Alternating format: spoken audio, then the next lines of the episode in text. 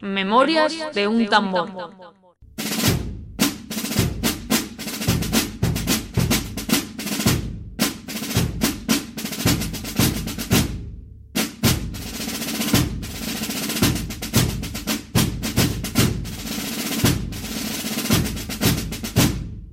Hola, ¿qué tal? Vamos a hablar de Luis I eh, de Borbón, Luis I el Breve, un audio que toca un tema muy, bueno, eh, de un personaje eh, poco conocido.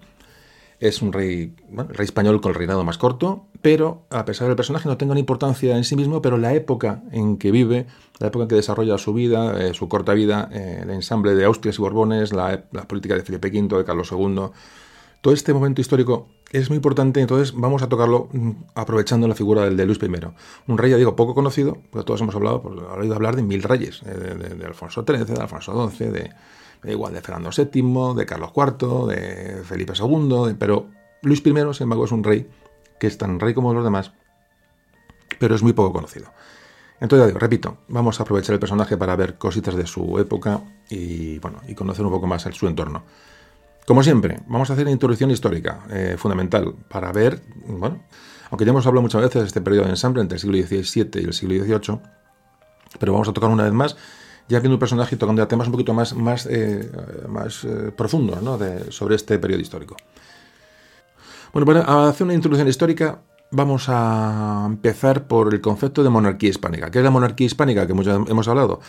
Nace en 1479, ¿cuándo? Pues cuando se unen dinásticamente las coronas de Castilla y de Aragón. Cuando eh, Isabel de Castilla y Fernando de Aragón, dos trastámaras, que hemos hablado muchas veces de ello, por su matrimonio unen las dos coronas, conocidas por supuesto, como todos sabéis, como los reyes católicos. Hay que decir que a finales del siglo XV, la dinastía o la casa de los Trastámaras, que ya hemos hablado, ya digo, muchas veces en otros audios, ya no voy a hacer referencia porque ya ni me acuerdo en dónde hemos hablado ya de, tantos, de tantos temas, pero por ahí hay temas ya de la web, lo tenéis colocado por orden, orden cronológico, si alguno lo quiere seguir. A finales del siglo XV, la casa de Trastámara, como, como estoy comentando, está representada por los reyes católicos y es la dinastía gobernante en ese momento de la monarquía hispánica, como concepto. Esos trastámaras eran primos entre sí, aquí hay un punto de consanguinidad, importante la consanguinidad a la hora de analizar personalidades y estructuras mentales de muchos de los reyes, es decir, eh, estaban casados entre, familiares. Entonces, estos tres ya eran primos entre sí, eh, Isabel y Fernando. Iban a casar a sus hijos Juan y Juana, Juan que falleció pronto, es en el audio de Isabel, eh, se explica muy bien, los casan con hijos del archiduque de Austria, Maximiliano. Es decir, había que unirse con la Casa de Austria contra las pretensiones francesas, sobre todo en, Italia, las posesiones de Aragón en Italia. De ahí nace un poco esta relación eh, de interés o política con, con, los Austrias, con los Habsburgo. Bueno, pues estas alianzas de los Astámaras también fueron, se intentaron con, los, la dinastía de los Avis en Portugal, con los Tudor en Inglaterra, es ya hemos hablado un audio esto, en el tema del audio de Catalina Aragón, otro audio de los que más me gusta recordar, ese audio es muy, para mí es muy interesante. Y, y, bueno, eh, como en ese audio contábamos, el matrimonio de Catalina de Aragón, hija de los reyes católicos, con Enrique VIII de Inglaterra, nada más y nada menos, para intentar emparentar a la, casa Trastámara con los Tudor eh, británicos. Bueno, pues al final, eh, como antes comentaba, Juan, el hijo de los reyes católicos, muere y a la muerte de Isabel la Católica en 1504, parte la, de la nobleza castellana rechaza un poco la figura de Fernando el Católico que iba a tomar las riendas de ese reino. Y entonces esto lleva al trono a Felipe el Hermoso. Felipe el Hermoso, que ya es el primer Habsburgo, el primer Austria que entra en, la, corte española, que se casa con Juana de Castilla, Juana I de Castilla, reina, Juana la Loca. Este va a ser el primer Austria, el primer Habsburgo que llega a la corona española. Tiene un resumen un poco dinástico para llegar a los, a Austrias Borbones, para, vamos, eh, esto ya más o menos lo conocemos. Felipe el Hermoso era hijo del, del emperador Maximiliano I de Habsburgo, era emperador del llamado eh, Sacro Imperio Romano-Germánico, centroeuropeo, y era hijo también de María de Borgoña. De ahí viene la famosa Cruz de Borgoña que coge, Fernando, o sea, coge Felipe el Hermoso de su madre María de Borgoña, esa famosa bandera blanca con dos aspas rojas sobre fondo blanco, que es esa bandera que es la primera bandera realmente que puede ser tomada como banda bandera eh, española, por decirlo, en sus orígenes, ¿no? Pues fijaos, hablando de la consanguinidad, como ya Felipe el Hermoso, el primer Habsburgo, tenía, en vez de ocho bisabuelos, que es lo que todos tenemos habitualmente, tenía seis. Esto indica ya el, carácter ya endogámico, es decir, de, consanguinidad que había en la familia. Es decir, le faltaban dos abuelos porque había habido mezcla de familiares, lo cual le había quitado abuelos. Es importante el concepto de la, consanguinidad para entender, repito, eh, toda esta época. y todos los enlaces entre dinastías, ya digo, y resultados que luego se van a ir dando. Bueno, pues el, hijo heredero de este matrimonio entre Felipe el Hermoso, el primer Habsburgo y Juana la Loca es Carlos I. Carlos I de España o Carlos V, como era emperador, eh, como emperador Carlos V, como rey de España Carlos I. Siempre, me, siempre cuento lo mismo para que sepamos diferenciar. Yo siempre diré Carlos V porque me sale solo, pero bueno, es importante esta historia porque, porque hay gente que, que no se pierde. Como digo, Carlos V, evidentemente, es Carlos I de España. Bueno, pues este ya Carlos I ya tenía un grado importante de consanguinidad. Además se va a casar con su prima hermana, Isabel de Portugal, ¿Para qué? Para, para, financiar, para afianzar esa alianza con Portugal. Fijaos el grado, digamos, de, de parentesco tan, bueno, tan, tan, curioso para aquella época, porque evidentemente hoy no se hace ni hay estudios, se sabe que eso es un, es un, disparate, pero en aquella época evidentemente lo, casarse con primas, con, bueno, que era lo más natural del mundo, como ya conocéis, ¿no? que hemos hablado tantas veces. Bueno, pues fijaos, ya hemos hablado de Carlos I, pero su hijo Felipe II va a casarse con su sobrina, con Ana de Austria. De hecho, era ya su tercer eh, matrimonio con una pariente. Eh, claro, de siete embarazos de la reina, solamente uno llegó adulto. Es decir, los niños salían enfermos, salían unos problemas genéticos tremendos. Uno llegó adulto, Felipe III, que va a ser Felipe III. Bueno, pues Carlos I y Felipe II eh, afianzaron a España como una potencia mundial. Eran conocidos como los Austrias mayores. En el momento que entra la Casa de Austria o Casa de Habsburgo, va a ver, se diferencia entre los Austrias mayores, Carlos I o Carlos V y Felipe II, eh, van a, eh, relanzar, potenciar el imperio, eh, y bueno, son los conocidos digo, por este motivo como Austrias mayores. En los últimos años de Felipe II ya empieza a atisbarse el principio del fin de los Austrias, cuando, bueno, con la derrota de la grande y felicísima armada, o la conocida Armada Invencible por la leyenda negra, en 1588, de esto hemos hablado ya en algunos audios, y tenemos estas, ya esta pugna frente a, los, a, Inglaterra. Y por supuesto, como siempre hemos hablado, tenemos todos los frentes abiertos, el frente europeo, el, el frente contra los ingleses, en Flandes, contra los turcos, en América, es decir, el imperio español se tiene que multiplicar para defender en unas fronteras que a veces es prácticamente imposible eh, controlarlas. Como te decíamos, de Felipe II, su hijo, eh, pasamos a, o sea, el hijo de Felipe II va a ser Felipe III, un rey poco interesado en los asuntos políticos, se apoyó mucho en sus validos, en esos personajes de confianza, ¿no? esas manos derechas que realmente llegaban a reinar más que el propio rey. Y claro, ¿esto qué conlleva? Pues la dejación de funciones del rey, pues lleva eso, a, entrada en la, corte de personajes pues, que traen la corrupción al reino, eh, van a traer, un, sobre todo con Felipe III, una, una gran crisis económica y social que se iba a alargar durante todo el siglo XVII. La salud de Felipe III, por supuesto, por esos problemas de consanguinidad, eh, era muy débil. Se casó también con una prima hermana, con Margarita de Austria. Como veis, vamos mejorando la raza. Y este sí tuvo ocho hijos, de los cuales cinco llegaron a una edad avanzada. El rey murió joven, como toda esta gente moría joven normalmente, a los 43 años.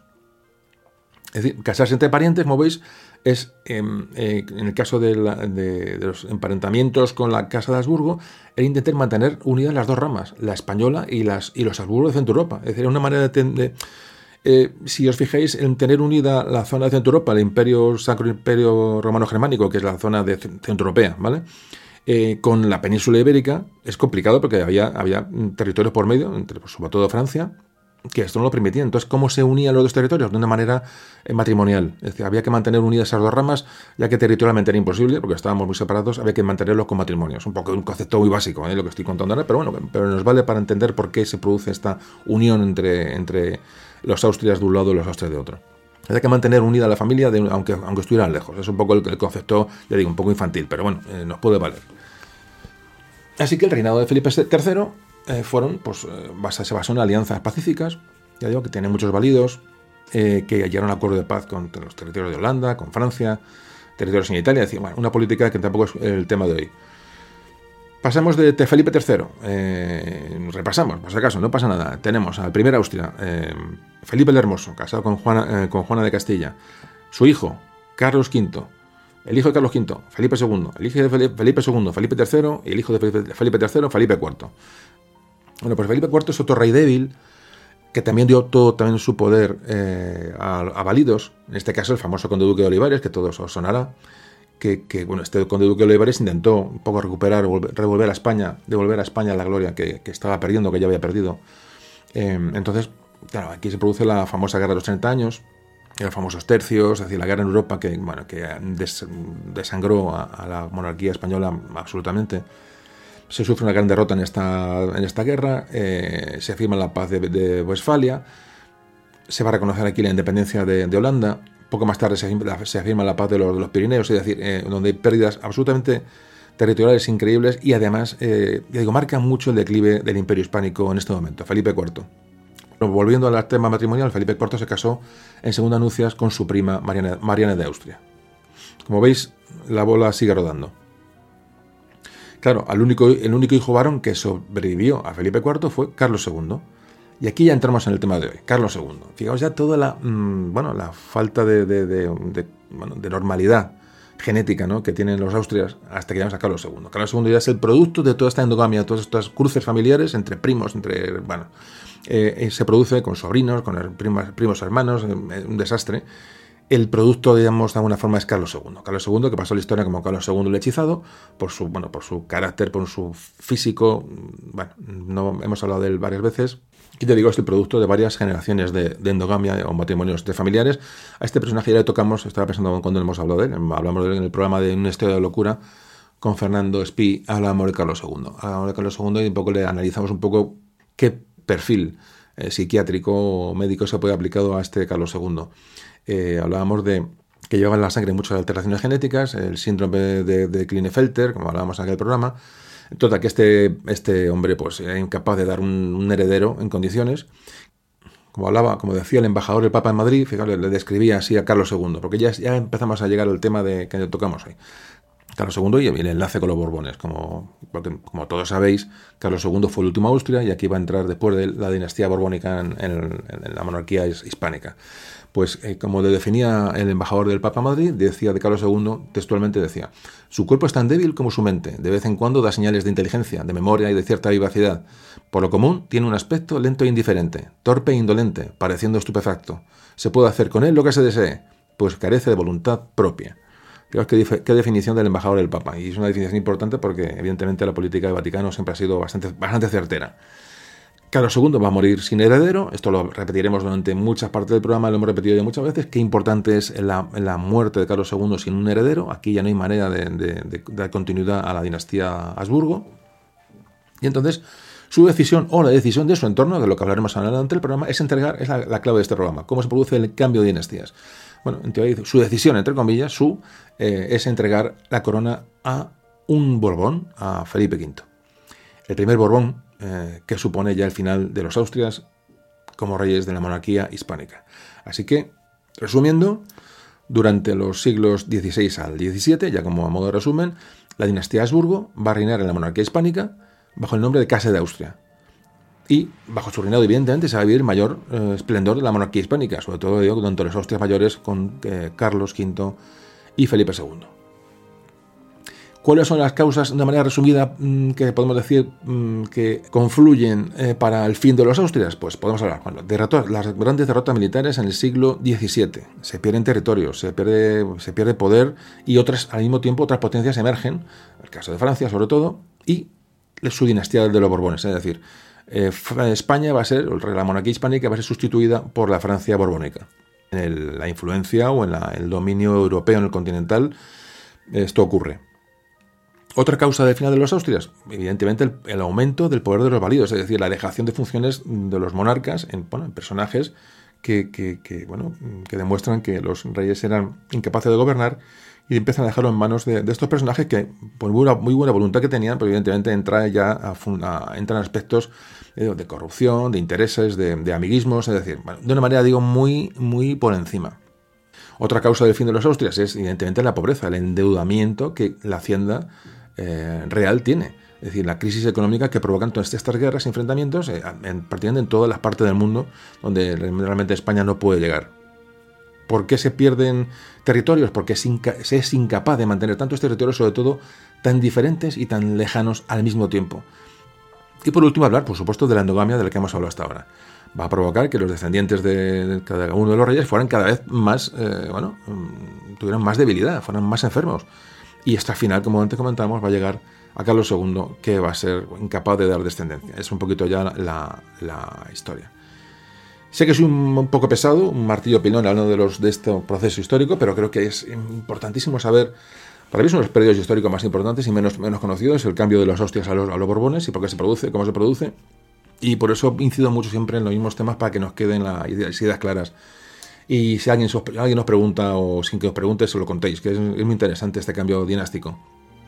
Bueno, pues hacemos una pausa y continuamos.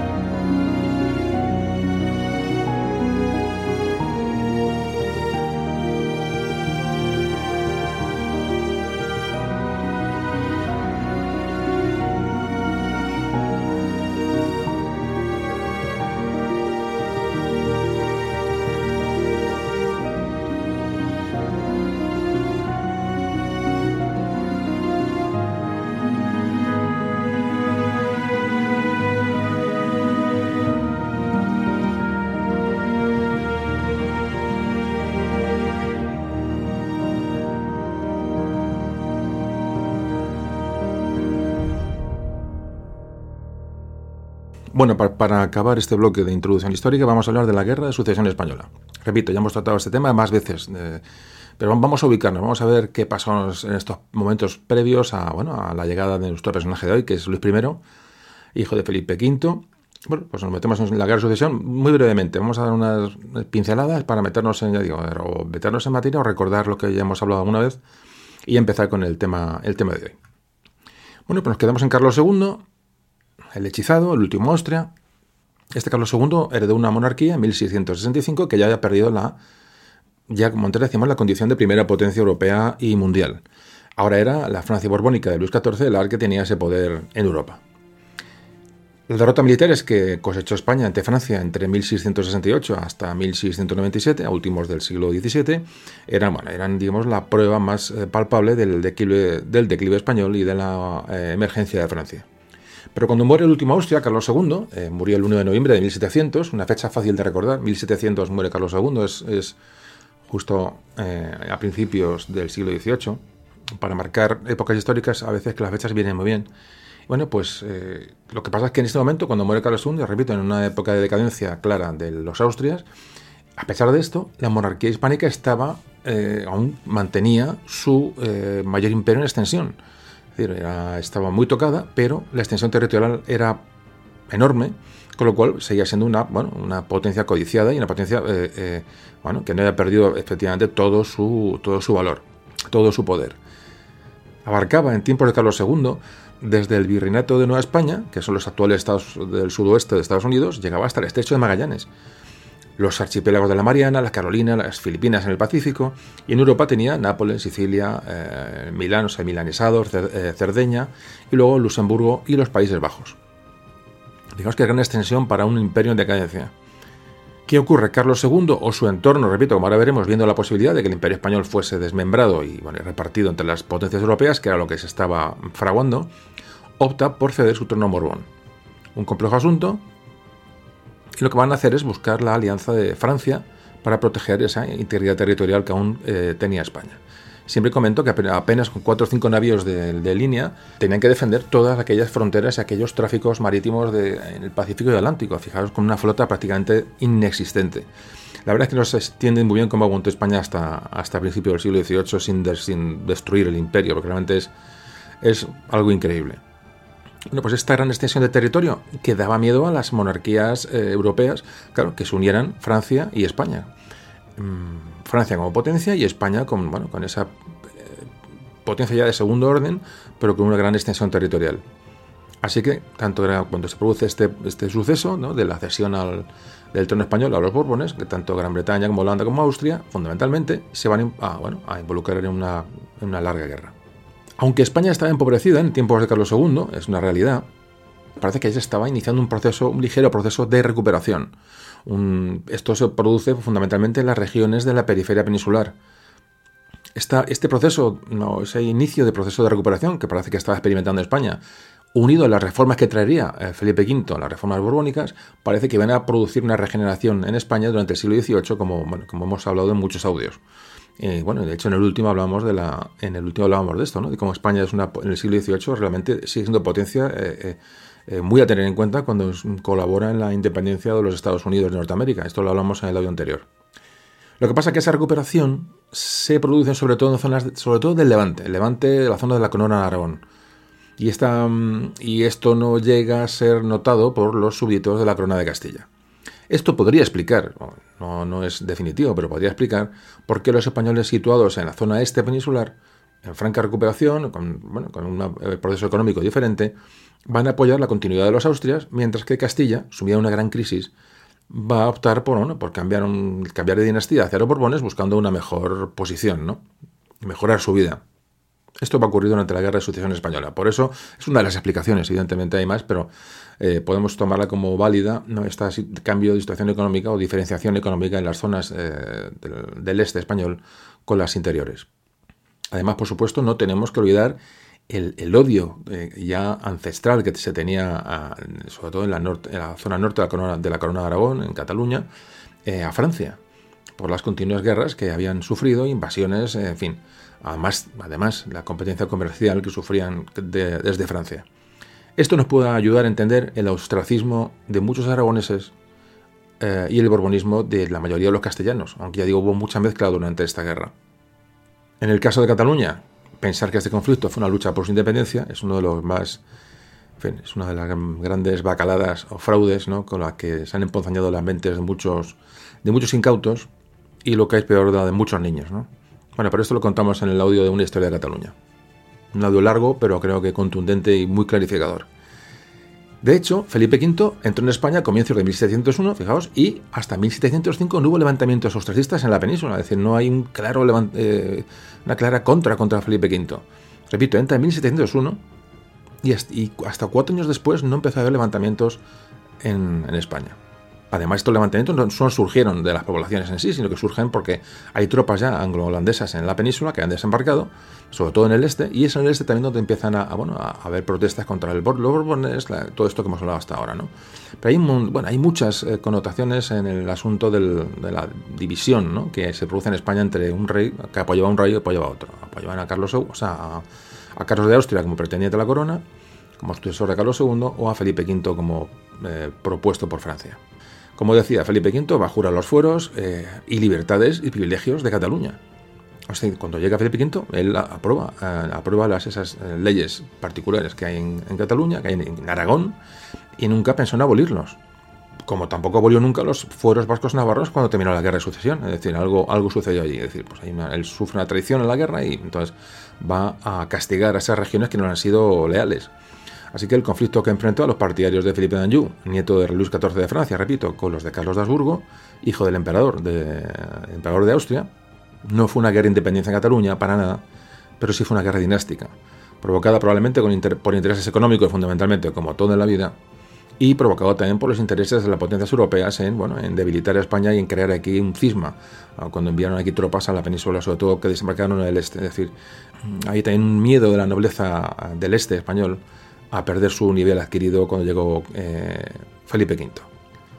Pero repito, jamás un movimiento de independencia es absolutamente ridículo, falso y, en fin, ¿qué voy a contar? Muchos catalanes además fueron partidarios de Felipe de Borbón y, y tampoco faltaron castellanos que lucharon a favor de Carlos de Austria. Normalmente la población iba a seguir ciegamente las consignas de las autoridades de la zona, es decir, no se lo iban a plantear, y de los nobles locales. También hubo casos que si la nobleza se alineaba con uno de los dos bandos, los campesinos, la, gente a su cargo, los que dependían de estos nobles, lo hacían en el bando contrario, para oponerse al, señor. Es decir, no hay una causa política clara, es decir, eran un poquito, unos bandos un poco heterogéneos y con unas razones bastante complejas de, analizar. Lo que ocurre es que tras la batalla de Almansa en 1707, que era una batalla muy importante, la guerra de la península va a girar en favor del bando borbónico, y mientras en Europa se seguía combatiendo, donde la guerra era una auténtica catástrofe. La guerra de sucesión española en Europa fue un auténtico desastre, siempre la hemos catalogado como una, una primera guerra mundial realmente. ¿Qué ocurrió? Pues que en 1711, en plena guerra, el emperador José I de Austria muere repentinamente y nombra sucesor al archiduque Carlos, es decir, al pretendiente al trono de España, con lo cual ese supuesto pretendiente al trono de España lo que hace es abandonar esa idea y mm, lo que va a hacer es eh, hacerse emperador de Austria, con lo cual el, bando austracista pierde su, pierde su mm, candidato. ¿Y qué pasaba? Si ahora mismo, como emperador de Austria, llegaba al trono de España, iban, ya así que iba a unir de facto la, eh, Austria y el Imperio Español. Estábamos a la misma, con lo cual ya, ya no interesaba tanto que, que el archiduque Carlos fuera rey de España, porque se podían, ya digo, eh, el miedo que se tenía que se unieran los Borbones, ahora pues eh, era lo mismo. Si el archiduque Carlos llevaba a ser reina de España, se iban a unir los Austrias otra vez y otra potencia importante en cuanto a los intereses de, los países europeos. Con lo cual estamos ante la misma y esto ya va a ir provocando el desgaste y la falta de apoyo al candidato ostracista de las potencias europeas. Además, Francia se encontraba ya eh, agotada militarmente y económicamente, así que Luis XIV, a partir de enero ya de 1712, ya va a entrar en negociaciones. Estas negociaciones, muy rápidamente, digamos que ya van a llegar al, Tratado de Utrecht, que todos conocemos, o ya hemos hablado muchas veces de él, y ya se va a firmar la paz con Inglaterra. Ya digo que este tema lo hemos tocado en muchas ocasiones. Se pierde Gibraltar, se pierde Menorca, se pierde la Florida, bueno, una serie de cuestiones en Utrecht que ya hemos hablado de sobra de este tema. Pero bueno, lo comentamos por encima porque siempre habrá personas que escuchen este audio suelto y bueno, también hay que dar esa información. Entonces Inglaterra se compromete a reconocer a Felipe V si éste renunciaba al trono francés y también España renunciaba a, Gibraltar y a Menorca. Y también a no, se permitía a los ingleses comerciar, comerciar con las provincias españolas en América y el monopolio del comercio de esclavos. Fijaos qué, condiciones se dan en Utrecht. ¿Qué ocurre? Pues que al final la pérdida de territorios que intentó eh, frenar la monarquía de Carlos II, cediendo el trono a Borbón, probablemente se, iba casi a consumar, ¿no? porque realmente las pérdidas en Utrecht fueron tremendas. Entonces, de estas pérdidas son que los Países Bajos, el Reino de Nápoles, Cerdeña y el Ducado de Milán pasaron a manos de Carlos VI de Alemania, el Duque de Saboya se quedó con Sicilia, que también lo tenía España, e Inglaterra se quedó, como antes decimos, con Menorca y Gibraltar. Estas son las pérdidas territoriales que se producen con la caída de, Carlos II, la llegada de Felipe V y esta guerra de sucesión, es decir, un, final de fiesta. Aquí la idea fundamental es cuando acaba esta guerra de sucesión es que pasamos de una monarquía hispánica de reinos, bajo los Habsburgo, en la que cada uno de los, territorios tiene sus propias cortes, monedas, leyes, es decir, había una cierta autonomía territorial eh, de cada reino, se pasa una monarquía centralizada borbónica que hacía un sistema mucho más uniforme. Es una característica del sistema borbónico que llega a España. También fueron modificadas y se centralizaron instituciones que eran castellanas, es decir, no solamente afectó a, Aragón eh, y a Cataluña esta, esta, bueno, esta, eh, esta presión ¿no? del nuevo, de la nueva dinastía borbónica, sino que afectó prácticamente a toda España. Es se centralizó de una manera general el reino de España. Sin embargo, como antes decíamos, tanto Navarra como, el País Vasco siguieron eh, conservando sus libertades, sus leyes, sus instituciones bueno, de cierto autogobierno. No como, el que, no como el que conocemos hoy, evidentemente, pero bueno, es una forma de hablar. Al final, la guerra de sucesión lo que va es acabar con la hegemonía de España y a partir de entonces Inglaterra y Francia van a ser las potencias que van a, que van a dar el paso adelante. España perdió mucho poder político, mucho poder militar, pero cuando llega la nueva dinastía borbónica va a emprender esas reformas, ¿no? tanto sociales como económicas, eh, tanto en, bueno, en, España como en las provincias americanas, y todo esto va acompañado de la ilustración, de la llegada de la ilustración, que también de la, que hemos hablado muchas veces en los, en los audios anteriores, como hablábamos eh, ya para, para, cerrar un poco el siglo, para avanzar el siglo XVIII ya meternos en el tema de hoy, por dar unas pinceladas del futuro, como hablábamos en el último audio, España va a recobrar parte de su prestigio durante el siglo XVIII, después de lo que pierde en Utrecht, sobre todo con la guerra de independencia de los Estados Unidos de Norteamérica, España va a alcanzar un, bueno, un valor mm, y una recuperación bastante importante, de manera que, bueno, que abordará el final del siglo XVIII bueno, pues con cierta potencia y cierta recuperación, sin duda. Eh, la verdad es que una, España en franca decadencia sorprendió ¿no? la capacidad de reacción que tuvo tras la muerte de Carlos II y cómo se recuperó, la verdad, de una manera, de una manera milagrosa. Es la llegada de Felipe V pues, fue, fue realmente lo que salvó de la catástrofe, sin duda. Hubo un cambio de, mm, a todos los niveles, eh, sociales, económicos, eh, la hacienda, la investigación, se renovó la flota claro, estábamos un poco ya bajo el paraguas, tampoco bajo el paraguas, porque enseguida hubo guerra con Francia, pero bueno, Francia en este momento, al principio era una bala para España, le dio una cierta, eh, bueno, cierta tranquilidad, cierta continuidad, y durante el reinado de Felipe V se empezó a rehacer eh, bueno, lo que era ese imperio prácticamente que estaba desaparecido. También, ¿qué pasó? Y esto es muy importante, cuando se pierden territorios en Utrecht, claro, la pérdida de territorios en Europa lo que va a hacer es que España se centre en lo que tiene, es decir, sobre todo en América. España no podía mantener esos, esos territorios, además, sin conexión entre ellos. Era imposible mantenerlos en Italia, territorios los Países Bajos. Eh, esto era imposible de mantener. Entonces, la pérdida, la pérdida territorial, dentro de ser un, bueno, de ser un mal, yo creo que vino bien. Bueno, y con menos posesiones, con menos mm, guerras que atender, con menos conflictos, bueno, poderse dedicar a lo que realmente interesaba, a controlar la América, la América española y a renovar la flota y bueno y a hacer fuerte realmente el, comercio interesante. Realmente el resto de guerras eran guerras para desangrarse sin ningún interés económico. Pero América sí era importante. Mantener bueno el flujo de, de, comercio con América era fundamental. Y esto es lo que ocurre ya digo cuando se pierden estos territorios y se dedican recursos exclusivamente a potenciar el, bueno, la comunicación con América. Ya digo este cambio eh, económico y político que se produce con la llegada de Felipe V bueno, va a prolongar la existencia del Imperio Español hasta, bueno, hasta ya principios del siglo XIX, eh, que yo siempre he marcado con la derrota de Trafalgar, ¿no? Es el hecho cronológico importante, bueno, para tener en cuenta como fin eh, eh, de, la, de, la, importancia de España como imperio y de su potencia como tal. Bueno, pues aquí acabamos la introducción histórica. Ya nos hemos centrado en eso, la monarquía hispánica, la consanguinidad, los reyes que tuvimos desde los reyes católicos, fin, repaso general. Así nos metemos en materia. Vamos a hablar ya luego de la guerra de sucesión que sucedió de manera por encima para, ya digo, modo de introducción y meternos en esto. Y bueno, vamos a meternos ya en el, tema de hoy. Vamos a hablar de, Luis I y del entorno, evidentemente, fundamentalmente de Luis I.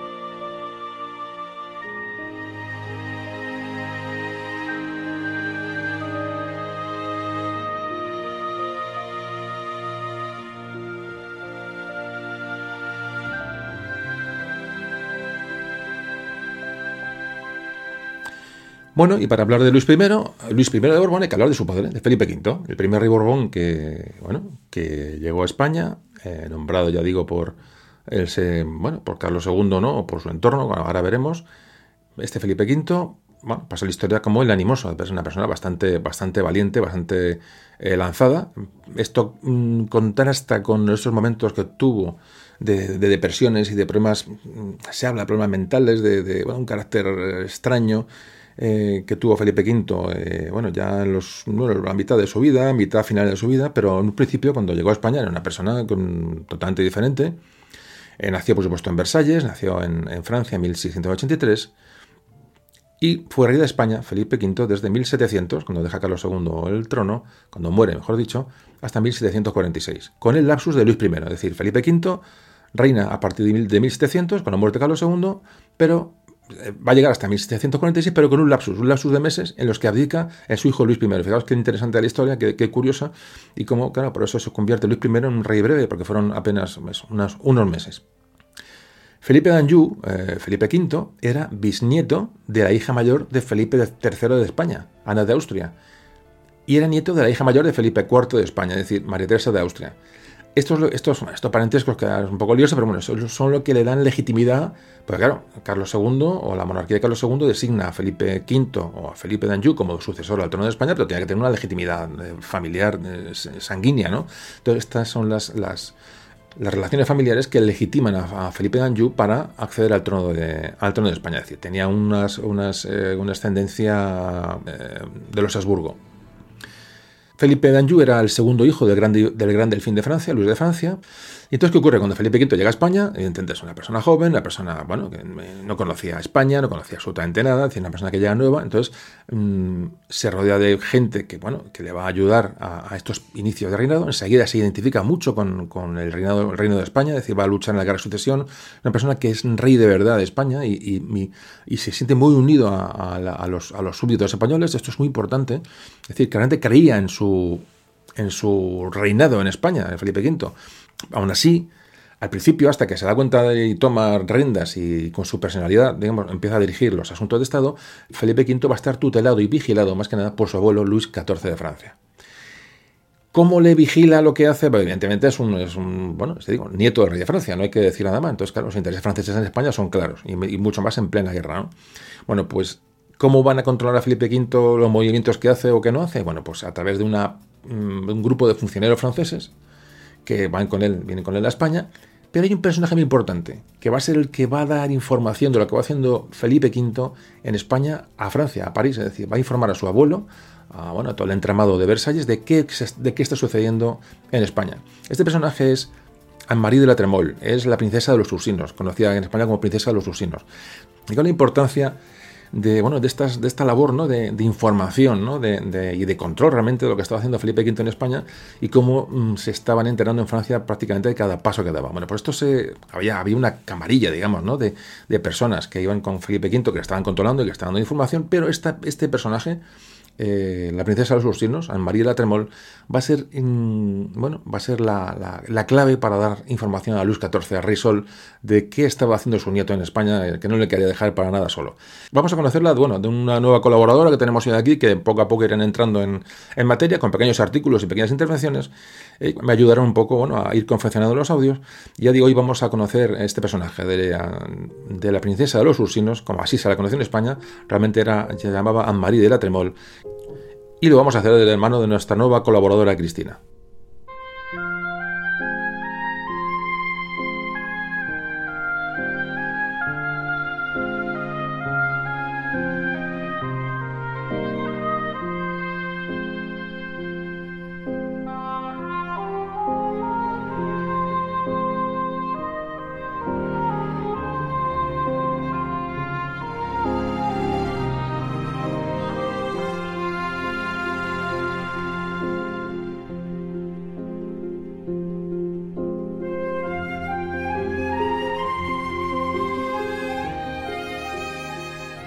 Con la llegada inesperada al trono español de Felipe V, se trasladaron a la corte española eh, las costumbres y formas que imitaban a la corte de Versalles.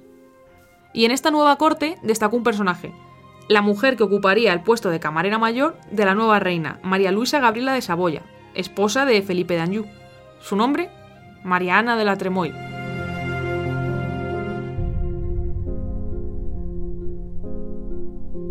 Pero esta mujer eh, no iba a ser solo camarera de la reina, su principal cometido eh, sería realizar las funciones de espía de los franceses en Madrid y de cómo Felipe V desarrollaba su política.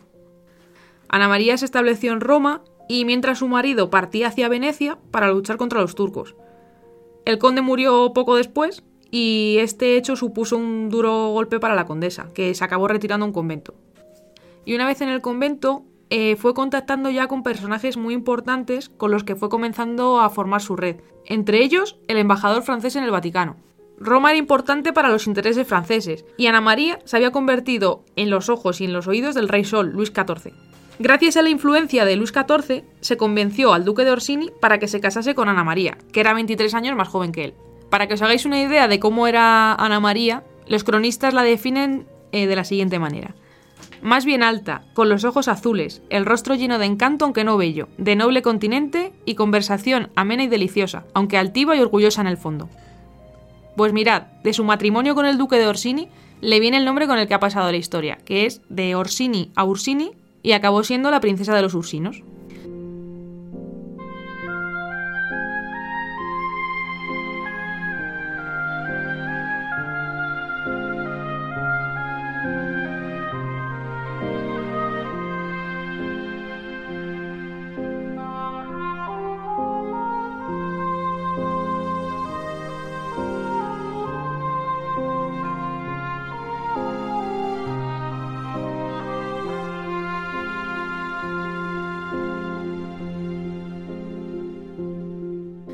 María era una mujer muy ambiciosa y convirtió el Palacio de Orsini en el centro de la vida social de Roma, donde se acabó rodeando de una verdadera corte, aumentando sus contactos y su red de información.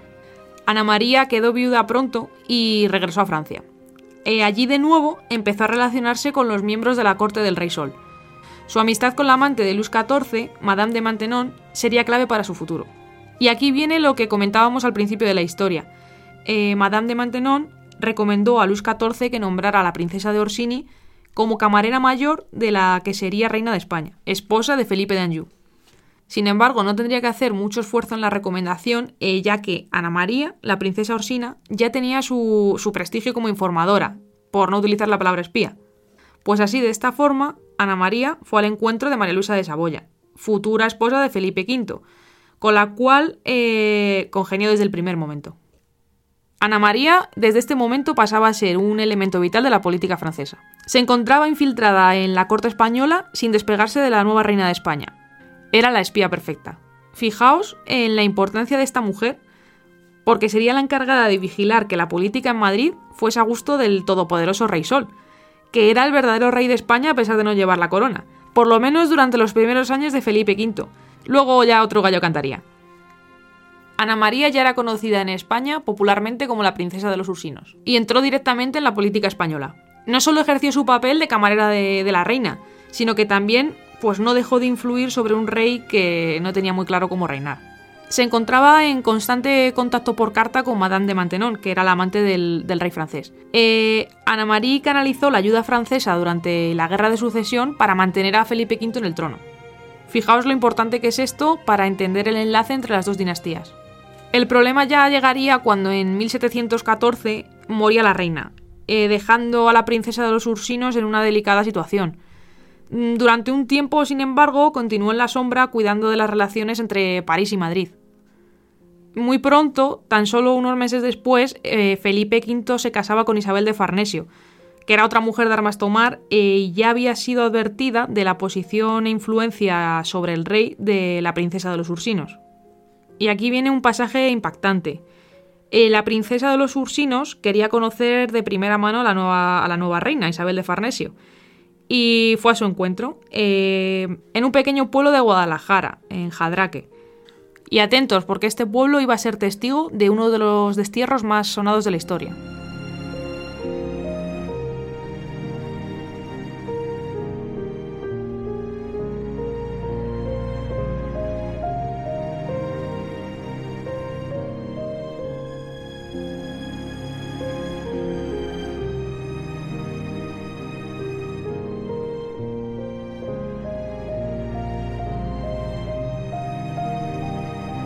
Y en la misma noche en la que se conocieron, Isabel de Farnesio no esperó más, la expulsaba de su presencia y la desterraba de España.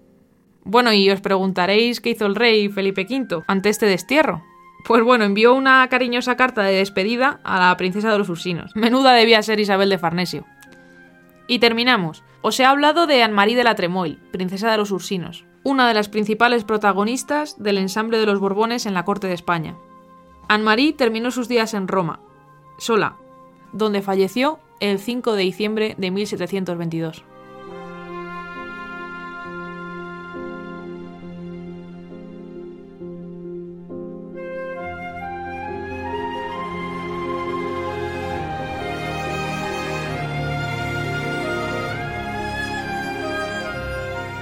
Pues muchas gracias Cristina por esta presentación. Eh, bueno, hemos entendido mejor el personaje, esta pequeña biografía que, bueno, que ha confeccionado y que fijaos lo importante que es. Esto no es, no es eh, Carlos II deja a Felipe V y Felipe V. Vamos a ver. eh, es todo hay un entramado político detrás tremendo, intereses internacionales, espionajes, eh, ya digo, cómo metía la mano eh, Luis XIV en el trono de España con su nieto y cómo le vigilaba, su, vigilaba sus movimientos, como lo que ha contado Cristina, ¿no? Es, es, un- es trepidante. La verdad que una historia preciosa este cambio de dinastías. A mí ya digo que me encanta y por eso le, le dedico mucho tiempo al tema porque me parece importantísimo y además me parece, me parece, bonito. Bueno, hacemos una pausa y continuamos hablando de, de nuestro personaje, el que va a llegar a ser rey de España, Luis I de Borbón.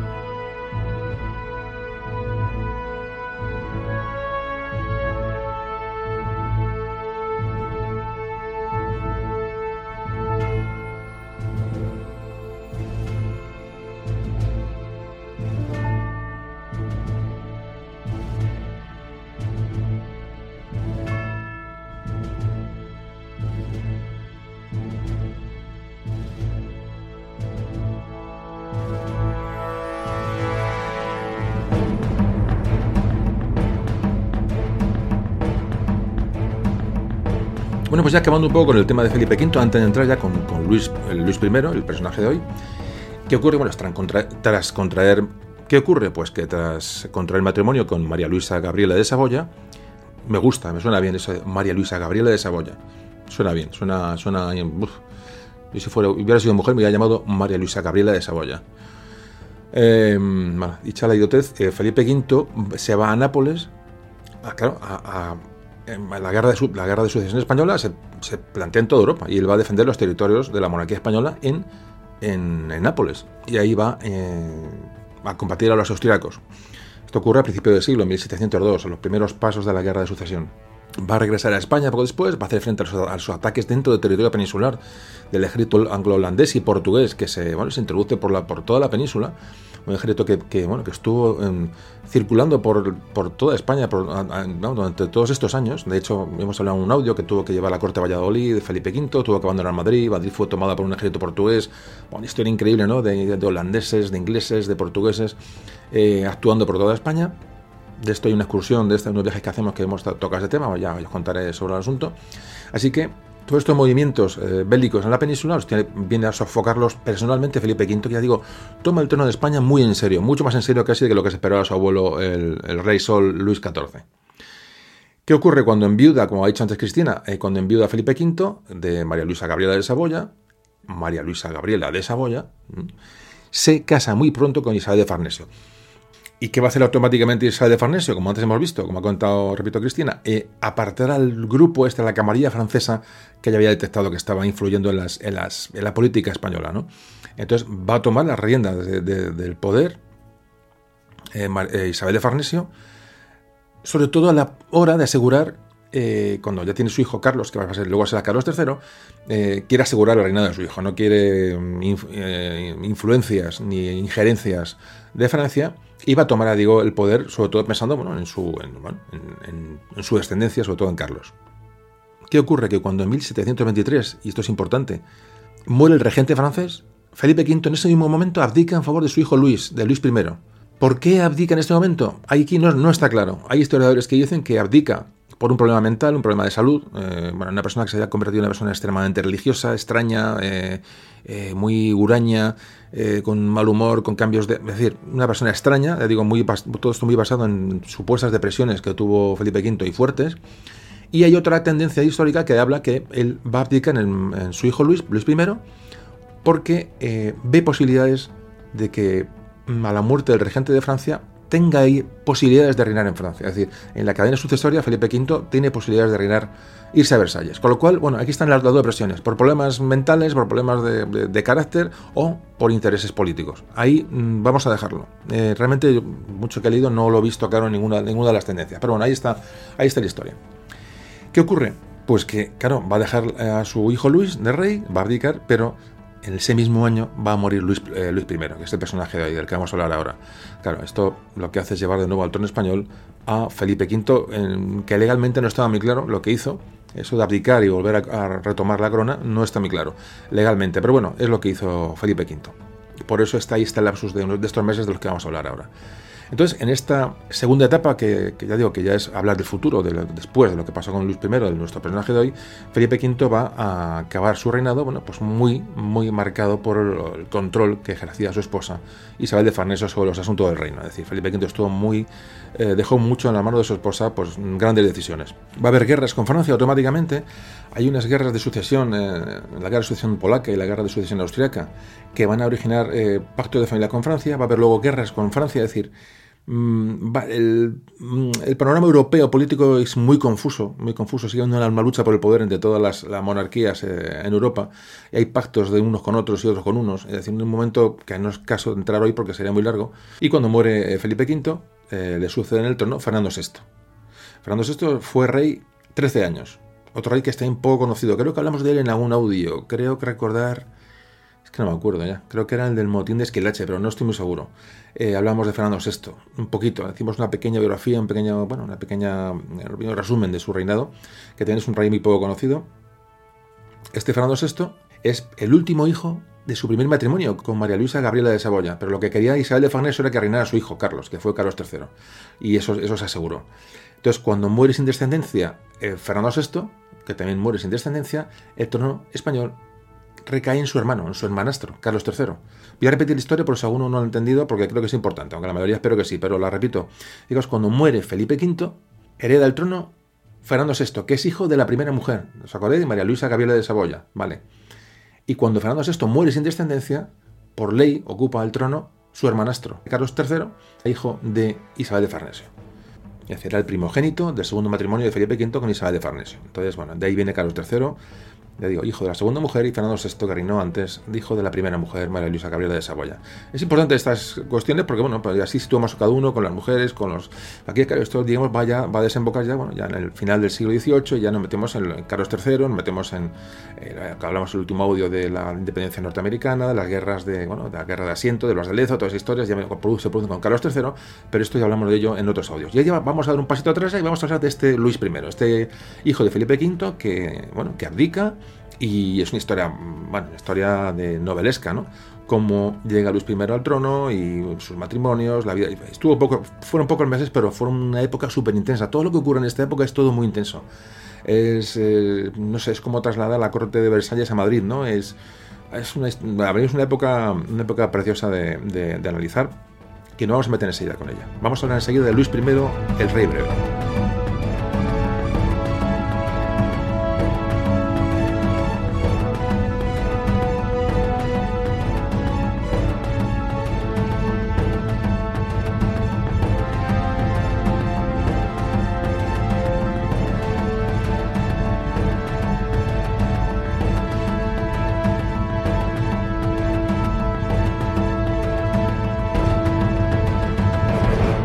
Bueno, pues ya estamos ante nuestro personaje de hoy, Luis I de Borbón, hijo primogénito de Felipe V y su primera esposa, María Luisa Gabriela de Saboya. Y va a ser el primer Borbón que va a nacer en España, porque su padre había nacido en Versalles, como es lógico. Bueno, ¿cómo nace Luis I? Pues, pues el embarazo de la reina, de María Luisa Gabriela de Saboya, eh, se anuncia en la Gaceta de Madrid, que era poco menos que el boletín oficial ¿no? de, la, de la época. Esto se produce, se anuncia a finales de enero de 1707, ya en plena guerra de sucesión. Así que el, día 12 de febrero, la reina, María Luisa, eh, visita la capilla de la Virgen de Atocha, un lugar típico en Madrid donde los reyes se encomendaban a, su descendencia, un lugar muy típico. La tradición de toda la reina de España hacer, hacer esa salida, esa visita a la, Virgen de Atocha, a modo, de, a modo de anécdota. Y pronto van a empezar las tensiones en Palacio para designar a, los, quién, a quién va a, a tener Luis I cerca. Es decir, ¿qué influencia va a tener? Porque es, un niño que se tiene, que criar, hay, que, educar al, al, que va, al que puede ser rey. Y entonces, aquí también aparece el personaje de la princesa de los Ursinos, que ya, eh, si no el personaje principal de cuidado de Luis, sí va a ser una de las personas de, también con influencia en, este, en este niño. Eh, recordad que era camarera de la reina, eh, eh, la, princesa de los Usinos. Bueno, pues también va a influir en la educación de este, del príncipe de Asturias. Realmente Luis I el príncipe de Asturias como sucesor al trono de, su padre Felipe V. Fijaos la princesa de los Usinos, que, bueno, qué importancia tuvo en esta época. Pensamos que aún no ha nacido Luis I, es decir, está, la, reina embarazada y ya se está montando toda, este, toda esta historia para ver quién influye más y, qué, colocarse en una situación ventajosa bueno, en la corte de Madrid se elige el médico que va a atender a la reina en el parto, se elige la nodriza que va a cuidar del niño. Fijaos que, que la nodriza, el ambiente era prácticamente francés, ¿no? De, todo este ambiente en Madrid en este momento. Se hay mucha influencia de gente francesa en la corte. Pero sin embargo, la nodriza se decide que sea española. Fijaos que la nodriza es, un, es un ama de cría, o lo que se llama una ama de crianza. Entonces, es una mujer que amamanta a un niño, a un bebé, que no es su hijo. Hoy está en desuso esta, en, en nuestra sociedad, ¿no? Pero fue muy normal hasta, hasta el siglo XIX. Es decir, que no, esto está, hoy nos parece raro, pero esto ocurrió bueno, en el siglo XIX y no hace, tanto. Yo escucho historias de, de lo que se llaman eh, ser hermanos de leche, ¿no? que los niños mamaban de una... Esto, esto ha sido una costumbre hasta no hace tanto tiempo. Y sobre todo Esto se hacía con las madres que no querían eh, amamantar al niño porque le suponía una molestia, pues eh, buscaban una, una, nodriza. Esto era absolutamente normal. Bueno, pues la nodriza de Luis I ya se buscó que fuera española, no fuera francesa. Es importante esto, aunque hoy nos parezcan irrelevantes, son datos importantes, ¿no? Tener una nodriza española, tener una, nodriza francesa. Entonces ya cuando se detecta a, final, a principios de agosto de 1707, cuando ya, ya se detecta el parto de, de Luis I por parte de la reina, ya se designan qué personajes tienen que estar presentes en el parto. Es decir, había, en, el momento que la reina paría, tenía que haber testigos en, ese momento. Vamos, un gustazo. Entonces se designan, fijaos, al duque de Medina Sidonia, que era el, mayordomo mayor, se designa al cardenal Portocarrero, del que ahora hablaremos, eh, que era arzobispo de Toledo y primado de España, y se designan a dos secretarios del despacho, a los condes de Benavente y Santisteban. También acuden el marqués de Castel Rodrigo, los consejeros de Estado, los presidentes de los consejos, el embajador de Francia y el nuncio, el nuncio del Papa en Madrid. O sea, fijaos todo lo que hemos nombrado para asistir al parto de, una reina. Un concierto de Alejandro Sanz, más o menos. Eh, increíble. Así que el día 25 de agosto de 1707, por la mañana de ese día, en el Palacio del Burretiro, en Madrid, nace este príncipe, Luis I. Bueno, nace Luis, no será Luis I, ahora mismo es Luis, el príncipe Luis, príncipe de Asturias que eh, automáticamente Felipe V presenta a la corte y a los madrileños para que conozcan, sale al palacio de Buen Retiro y presenta al bebé recién nacido para que la gente bueno, la aclame como su sucesor realmente como príncipe de Asturias. La verdad que esto eh, a mí me parece precioso toda esta historia, lo, vemos hoy anacrónico, raro y tal, y, pero o alguno lo verá rancio, pero a mí me parece precioso, esta historia me parece una maravilla, me parecen novelescas y, esto ocurrió. Y entonces imaginaos al rey, el propio rey, sacando su bebé en brazos y la gente, bueno, pues aclamando a su, a su sucesor. Fijaos que aquí viene otra vez la historia de siempre, que es que lo comento siempre, en la gente de aquella época, las, las sociedades del momento en toda Europa, no, sentían no se sentían españoles, se sentían súbditos de un rey. Es decir, su rey era Felipe V y ellos, iban a muerte con ese, con ese rey. Eh, es una relación de vasallaje, no es, un, no es un sentimiento nacional de país, ni siquiera de patria, de, territorio. La gente se siente en, vasalla de un rey. Por eso estas guerras de sucesión son tan potentes, porque eso pasa en toda Europa. La gente apoya a candidatos como, si fueran, vamos, como si fuera su vida en ello. Pero la gente no se siente francesa, ni española, ni, ni italiana, ni, ni inglesa. La gente se siente vasalla de un rey.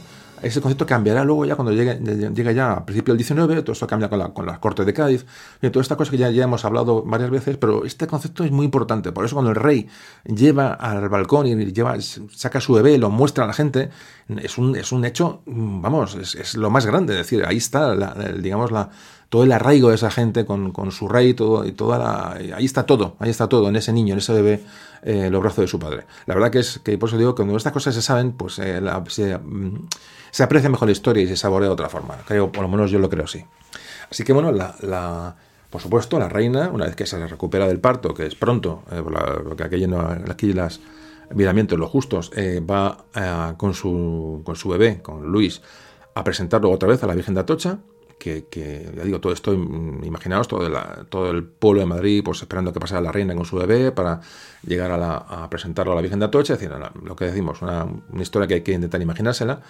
Y el padrino de, Luis, eh, de Luis va a ser el duque de Orleans, que era regente en Francia. Importante personaje. Estaba ejerciendo de rey, era regente.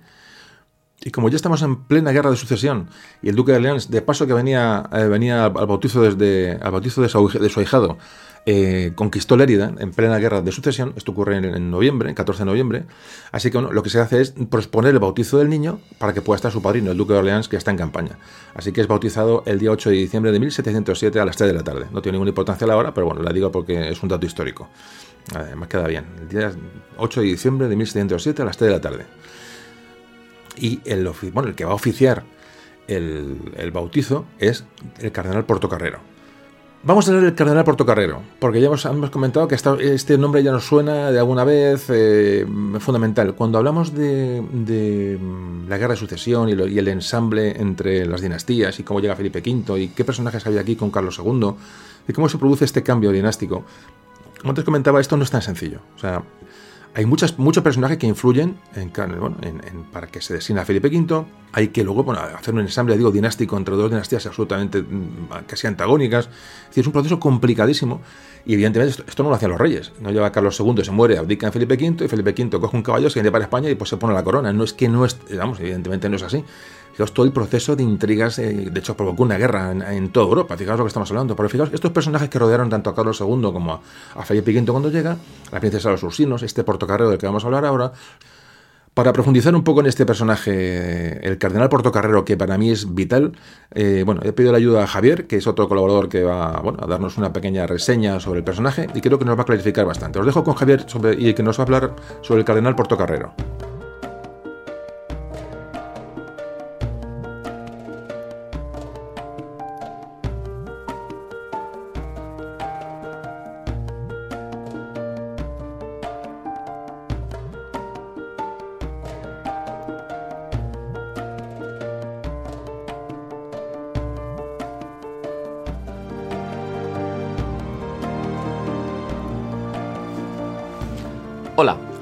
Todos os podéis imaginar, un cambio de dinastía no es un asunto sencillo, y en el caso de la transición de los Austres a los Borbones, el tema fue todavía más complicado.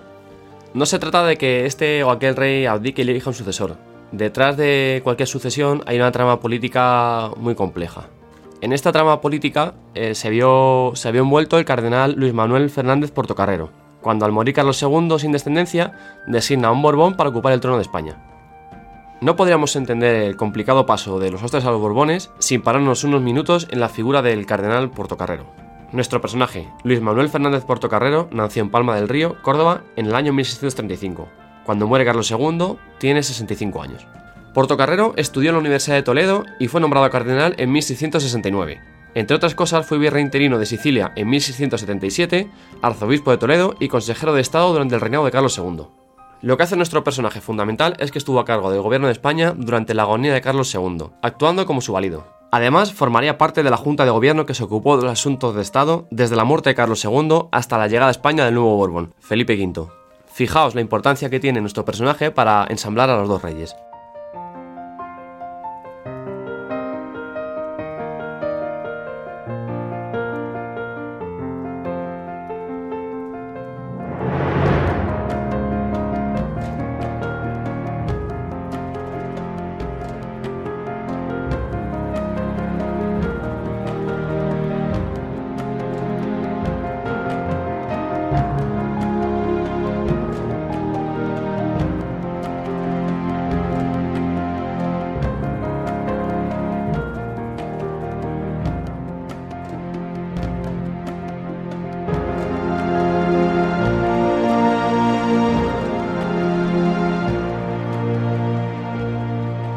Tuvo una gran influencia en la política de la corona española. Iba a manejar los hilos del reino en aquellos años en los que España estaba en manos de Europa. Podemos afirmar que Portocarrero llevó las riendas de este vital cambio dinástico. Pero la realidad es que fue mucho más importante que los propios reyes protagonistas. Portocarrero no solo fue valido de Carlos II y llevó los asuntos del reino hasta su muerte, sino que a su vez gobernó durante la ausencia del nuevo rey Felipe V en la Guerra de Sucesión Española pero su influencia en la corte iba a ser considerada como una amenaza tanto por la madre como por el hermanastro de Carlos II. Así que, en 1677, se dispuso su alejamiento nombrándole virrey de Sicilia, y en 1678 se le destinó a la embajada española en Roma. Portocarrero en 1679 volvió a España, y como decíamos, se ocupó de los asuntos de gobierno durante los últimos años del reinado de Carlos II. Carlos II, este hombre de dudosa capacidad, producto de una cadena de endogamia, había contraído matrimonio por dos veces, pero no había podido engendrar un heredero que continuara la dinastía de los Habsburgo españoles. Portocarrero enseguida se dio cuenta de la imposibilidad de que Carlos II trajera al mundo el ansiado heredero. Apoyó un primer candidato al trono de España, José Fernando de Baviera, antes de la propuesta de Felipe V. Pero José Fernando de Baviera falleció precipitadamente. Aquí es cuando propone un nieto de Luis XIV. Este va a ser Felipe, duque de Anjou, el que será Felipe V. Portocarrero tomó esta decisión como único modo de salvar la integridad territorial de España. Fijaos qué importante decisión. España se va a aliar con el hombre más poderoso de la Europa del siglo XVII, Luis XIV.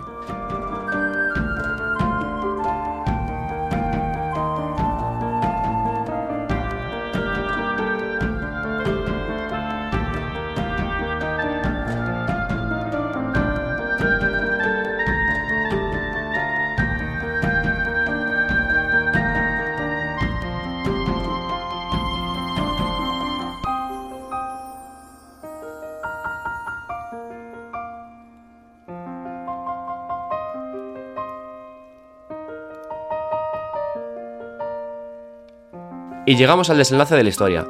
Como todos sabéis, en noviembre de 1700 muere Carlos II, y se va a desatar la tempestad en forma de una larga y cruel guerra. Una guerra en toda Europa conocida como la Guerra de Sucesión Española. Esta guerra finalizó con el Tratado de Utrecht, reconociendo a Felipe V como legítimo rey de España, pero a costa de grandes pérdidas territoriales. Pero a pesar de la importancia de nuestro personaje, el cardenal Portocarrero va a llegar su ocaso. Felipe V decidió enviar al cardenal Portocarrero a Toledo para mantenerlo alejado de las intrigas de la corte. Este alejamiento habla muy, muy claramente del peso de Portocarrero al que todos querían ver lejos. Fijaos lo aislado que se llegó a ver Portocarrero y lo traicionado, que a pesar de haber llevado al trono a Felipe V, se iba a rebelar contra él apoyando a las tropas enemigas de los Borbones, los austracistas. Este apoyo a la causa austracista le iba a suponer el destierro definitivo a Toledo. Allí moriría en 1709, y con él se fueron las claves del relevo entre dos dinastías y las respuestas a tantos enigmas. Solo él nos habría podido explicar cuestiones que todavía hoy se nos presentan confusas.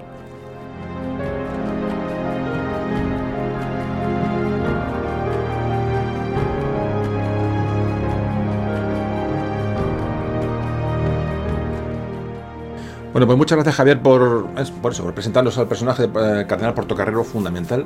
Eh, bueno, para entender todo esta... Son personajes adyacentes a, eh, que están revolotean por todo este entramado dinástico, que si no los conocemos, pues no entenderíamos absolutamente nada. Como antes comentaba, no es cuestión de que un rey u otro dijera o dejara de decir. Allí, bueno, el entramado político es tremendo. Así que nada, lo decimos. Bueno, nos ha ayudado mucho a entender el personaje.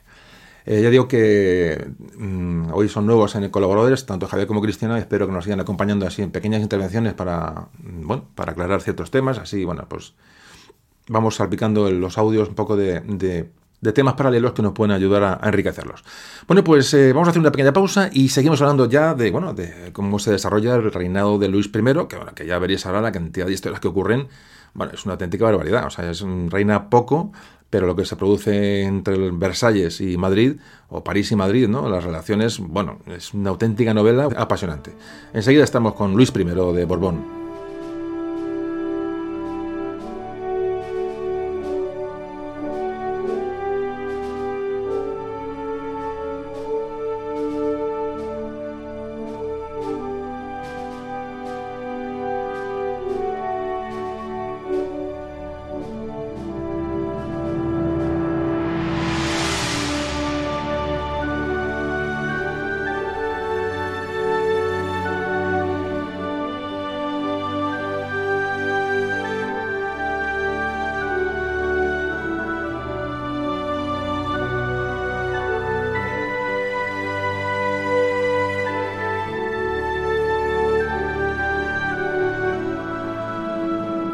Bueno, pues vamos con Luis I de Borbón. Eh, bueno, pues nació, como hemos visto antes, eh, eh, bueno, primogénito de Luis, perdón, del Felipe V y de María Luisa Gabriela de Saboya. Sigo diciendo que vaya nombre que tenía la mujer. creció sin un problema grave, afortunadamente, cosa rara, y a los dos añitos, el 7 de abril de 1709, va a jurar como heredero en el, bueno, en el templo madrileño de San Jerónimo. Igual, eh, todas estas visitas que se hacen en Madrid, que se hacen, no sé, antes hablaba, eh, no sé, hablaba Cristina antes de, de Jadraque, pues cuando vayamos a Jadraque, vayamos, si vamos a Jadraque, si sabemos lo que pasó allí, que allí se encontró, eh, bueno, se encontró Isabel de Farnesio, con, con, la princesa de los Usinos, la que tenía unas ganas que, que hemos visto, pero menos una gana la tenía, como la destierra allí, decía, en que tenemos esa, esa, noción, entonces al estar allí pues se respira un poco de historia. que es un pueblo precioso de Guadalajara, que tiene un castillo muy bonito, es un pueblo precioso, la verdad, hay un, y, bueno, uno pasa por allí, aparte de comerse unas migas o comerse un lo que sea, o tomarse un bocadillo, eh, al estar allí, esos minutos de estar allí, dice, mira, aquí estuvo en Jadraque, aquí ocurrió esto. No sabemos dónde ocurrió ni, pero ocurrió aquí. Bueno, pues eso enriquece una visita y uno puede esa anécdota contarla a la gente con la que va. Y pues eso es una maravilla, compartir estos, estos conocimientos y uno explica quién era Napoleón. En la época esta, mira, la esposa de Felipe V, eh, cuando muere, la segunda esposa llega aquí y se carga la camarera de la, de la reina muerta, porque era una tía intrigante y tal, y que estuvo. Esas historietas y las conocemos y nos las, contamos, no es, por, no es por contar historietas, es porque realmente a la gente le estamos haciendo un bien y le estamos, eh, bueno, estamos contando la historia y estamos fomentando un poco el conocimiento, la lectura, el que la gente se, despierte y que no y que abra un poquito los ojos ante estas cosas que es tan bonita, ¿no? Que es, que saber un poco el pasado y disfrutar luego y disfrutarlo nosotros, digo, sobre todo en visitas y en, y en, en, estas, estas situaciones. Pero bueno, no me enrollo que, que hay que hablar de, Luis I. bueno, entonces se le, bueno, se le jura eh, como heredero, ya digo, en, en, 1709, en abril, y poco después, el 1 de julio, eh, Luis I cae enfermo de varicela, se llama varicela o viruelas locas, son los nombres de la que se daban a estas enfermedades.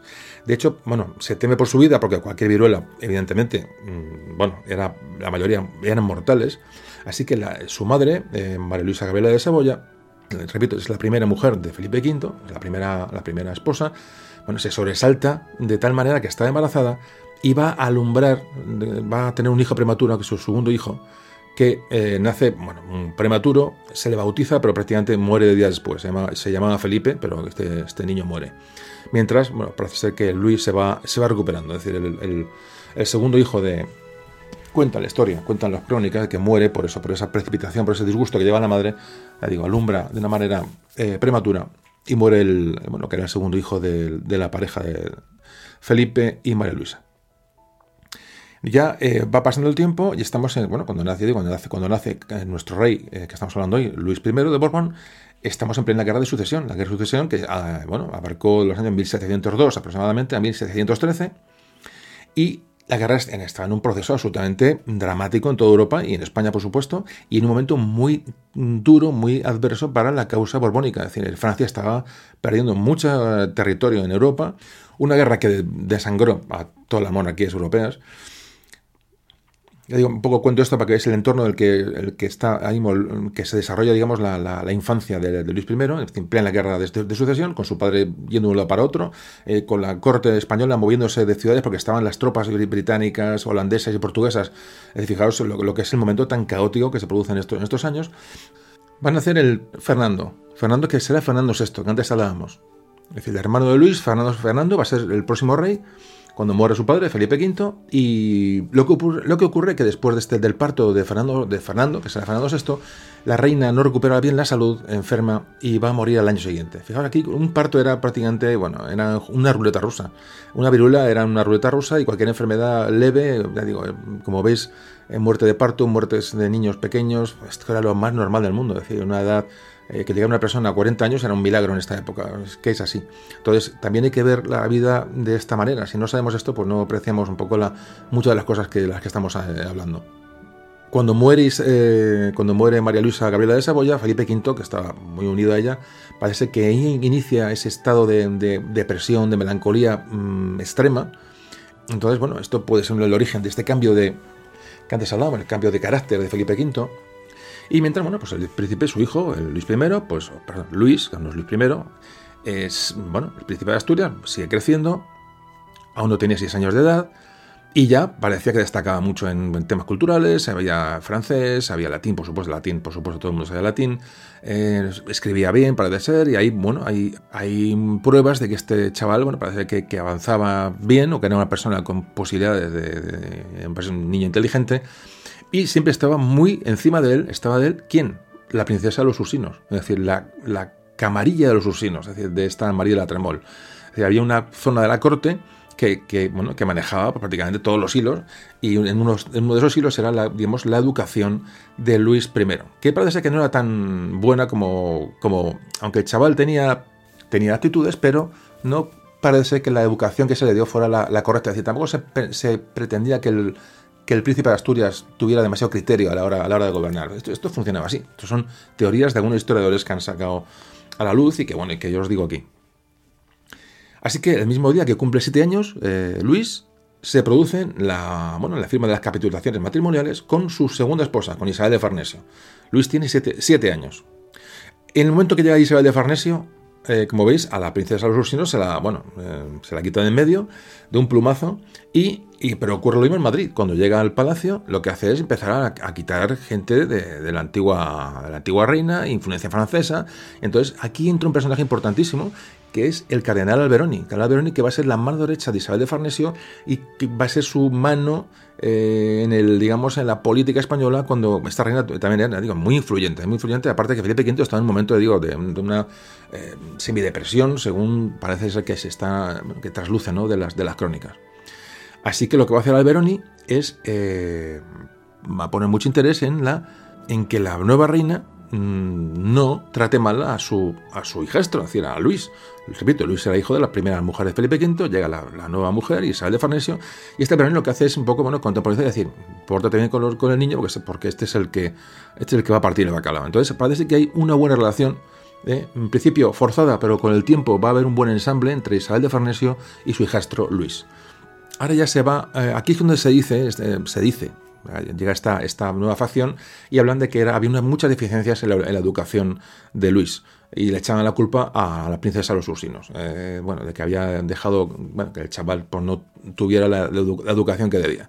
Bueno, esto estamos ahí. Como veis, hay una lucha ¿no? entre Isabel de Farnesio, que llega nueva como nueva, nueva esposa, y todo lo que había anteriormente. Pero bueno, esto lo dejo ahí como dato, para si alguno quiere leer o buscar sobre, sobre el asunto. Entonces, bueno, Felipe V, por, bueno, por influencia de la nueva reina, de Isabel de Farnesio, designa, a, cambia a todos los, los eh, cuidadores de, Luis, eh, nombra a jesuitas, nombra a un cardenal nuevo, es decir, para que, como jefe de estudios del príncipe de Asturias, y parece bueno, que se retoma un poco la, bueno, la formación de Luis. A los antiguos personajes que estaban en la, en la corte, eh, todos, digamos, influidos por la, por la princesa de los ursinos, digamos, se les va despidiendo de buena manera, se les da incluso reconocimientos nobiliarios, algunos, marqueses, en fin, de buenas maneras, pero se van, se van quitando, se va quitando lastre. La relación de Luis con su padre era muy buena, de hecho le acompañaba a todo. Eh, Luis, mm, repito, hijo mayor del primer matrimonio de, de Felipe V, le acompaña a todo lo que hace la convocatoria de cortes, a la, de caza, incluso hay muchas críticas ¿no? a, llevar cómo llevaba el padre a, su hijo Luis, Felipe V, a su hijo Luis, a, las jornadas de caza, porque había cierto riesgo. Ahí la caza era no como hoy controlada, aquello debía ser un, bueno, un tiroteo de bar del oeste, y de hecho había muchos accidentes de caza, porque cada uno cazaba a su, a su bola y tiraba y no tiraba, y entonces, entonces se, criticó mucho cómo llevaban de caza al niño. Pero bueno, ya con esta edad se le nombra como, persona, como Ayos, el Ayo, el formador, el, cuidador de Luis, al conde de Popoli. Conde de Popoli, que bueno, uno de los personajes que estuvo en la batalla de Almansa, mandó una de las salas del ejército borbónico. Bueno, pues este conde es el que va, a hacerse cargo realmente de la, ya del, cuidado y la formación de, de Luis todo esto luchando un poco contra las influencias, o intento de influencia de Alberoni y de la reina Isabel de Farnesio. Es decir, ahí hay, como veis, es todo un, enjambre de, bueno, de, intrigas ¿no? y de, influencias en la corte que digo que dan, que dan para una novela. De hecho, la, bueno, la historia nos ha, desmentido. Veis que algunas crónicas a veces son, falsas, es decir, son, interesadas. Hay una crónica que define cómo era Luis, que la, bueno, la hace el embajador francés en Madrid, y dice que era extremadamente tímido, con poca salud, maltratado por la nueva reina y abandonado, que y se temía que a la primera enfermedad que tuviera eh, padeciera y acabara con su vida. Claro, esto realmente es falso, porque luego se ha, sabido que, Luis era una persona que hacía mucho deporte, que acompañaba a su padre, una persona muy, bueno, muy, muy activa, explicaos cómo esta crónica al parecer es falsa, es decir, por lo que fuera había interés en el embajador francés en dar esa visión del, de del príncipe de Asturias. Lo que sí que se habla es que todos los mismos, eso es obvio y lógico y natural, que todos esos mimos que le daba, ese cariño que le proporcionaba su madre, su madre real, María Luisa Gabriela de Saboya, bueno, pues mm, por mucho que eh, Isabel de Farnesio le quisiera dar, evidentemente no era su hijo y hay un, un distanciamiento, aunque parece que luego al final, bueno, hubo un entendimiento, pero evidentemente no era su madre, y veía a Luis, a Luis I, pues como, bueno, como eh, príncipe de Asturias, como heredero al trono, cuando ya María Luisa, eh, cuando ya, perdón, Isabel de Farnesio, ya estaba pensando un poco en sus hijos, eh, para el trono de España. Es decir, eh, es, un natural que cada madre quiera lo mejor para sus hijos. Bueno, pues esto, esto se produce, ¿no? Entre las cuando desaparece la primera reina llega y llega la segunda y bueno, evidentemente Felipe V va a tener descendencia de las dos. Repito, eh, Carlos III, que el infante Carlos va a ser rey de España, pero este ya es hijo de la nueva reina, de, Isabel de Farnesio. Pues hay esas intrigas de madre, de cariños, de casi que son naturales y biológicas, bueno, pues se producen evidentemente en la corte y se producen en todos los sitios. Bueno, pues en 1717, ya acabada la guerra de sucesión, eh, en este proceso de, bueno, de, llegada de la nueva reina, de Isabel de Farnesio, en fin, todo eso estamos hablando, eh, cae enfermo Felipe V, el rey de España, padre de Luis. Y la Gaceta, esta, digo, este órgano de casi de boletín oficial, que hoy llamaríamos, eh, llamó a estas enfermedades, publicaban todas estas historias, entonces les llamó terciarias, es decir, las terciarias parece que era, era la malaria, ¿no?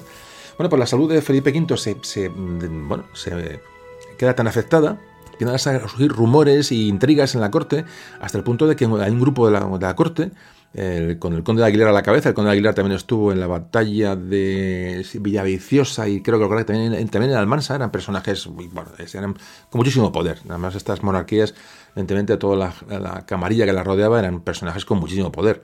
No llegaban a ser válidos como en la época de los Austrias, pero, pero casi. se ven tan enfermo a Felipe V que se crea una corriente que pretende anular digamos, las disposiciones testamentarias del, rey, que estaba enfermo, y quieren crear una junta para encargarse de la regencia mientras el príncipe de Asturias era, era niño. De hecho, cuentan con esta que se, se trama incluso el secuestro del príncipe de Asturias en una esta jornada que salía con su padre que salía a cazar. Es decir, querían quitarse al, príncipe, a Luis, príncipe de Asturias, de en medio para gobernar una especie de, instaurar una especie de regencia mientras Felipe V se recuperaba, porque evidentemente los problemas de Felipe V eran graves, eh, mentales y físicos. Eso es, eso es una obviedad en este momento. Lo que pasa es que, aunque Felipe V sigue estando enfermo, bueno, este, estos complots se paran y no llegan a suceder. Como os he comentado, eh, Isabel de Farnesio, la nueva reina, eh, la segunda esposa de Felipe V, eh, se trae al cardenal Alberoni, que va a dirigir, digamos, toda la política exterior de la monarquía de, Felipe V. Es decir, fijaos qué personajes tan, tan potentes. Alberoni es otro personaje también le podemos haber dedicado un pequeño espacio. No, no, lo he considerado porque no podemos estar analizando cada personaje. Pero quedaros con, con Alberoni. Alberoni como personaje fundamental a la hora de, bueno, de manejar la política en momentos de que, bueno, de unión con Isabel de Farnesio. Es Isabel de Farnesio tenía influencia, pero era por mediación de este, de este Alberoni. Eran sus ojos y sus manos en la, en la corte. Entonces, Alberoni lo que intenta en la política exterior es influir para recuperar lo que se ha perdido en el Tratado de Utrecht, en la Guerra de Sucesión.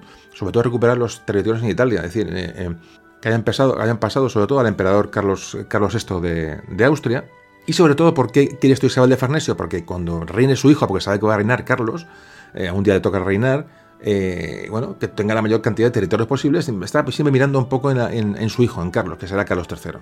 Bueno, son estos relatos ya un poco novelescos, pero, pero tuvieron su influencia.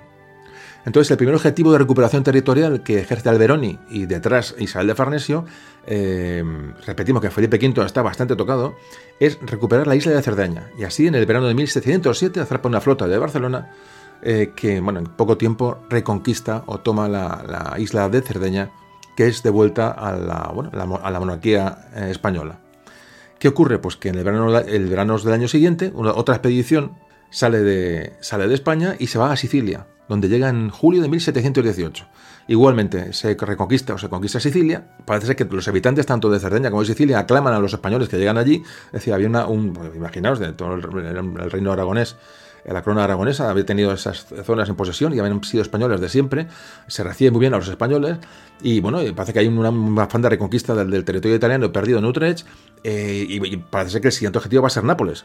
¿Qué, pasa? Pues aquí, hasta aquí hemos llegado. Eh, aquí llega, claro, ese, afán de reconquista de España de los territorios perdidos en la guerra de sucesión, que digo que se pierden en, Utrecht, pues eh, ahí se le pone fin. Es decir, las potencias europeas frenan, quieren frenar a Veroni, quieren frenar a, Felipe V eh, de, estas, reconquistas y se va a producir una alianza eh, europea, de monarquías europeas, que se conoce como la, como la cuádruple alianza, que va a provocar una guerra. Y de esta guerra hablamos enseguida, una guerra poco conocida pero muy importante para entender lo que va a ocurrir aquí. Hablamos enseguida de la guerra de la cuádruple alianza.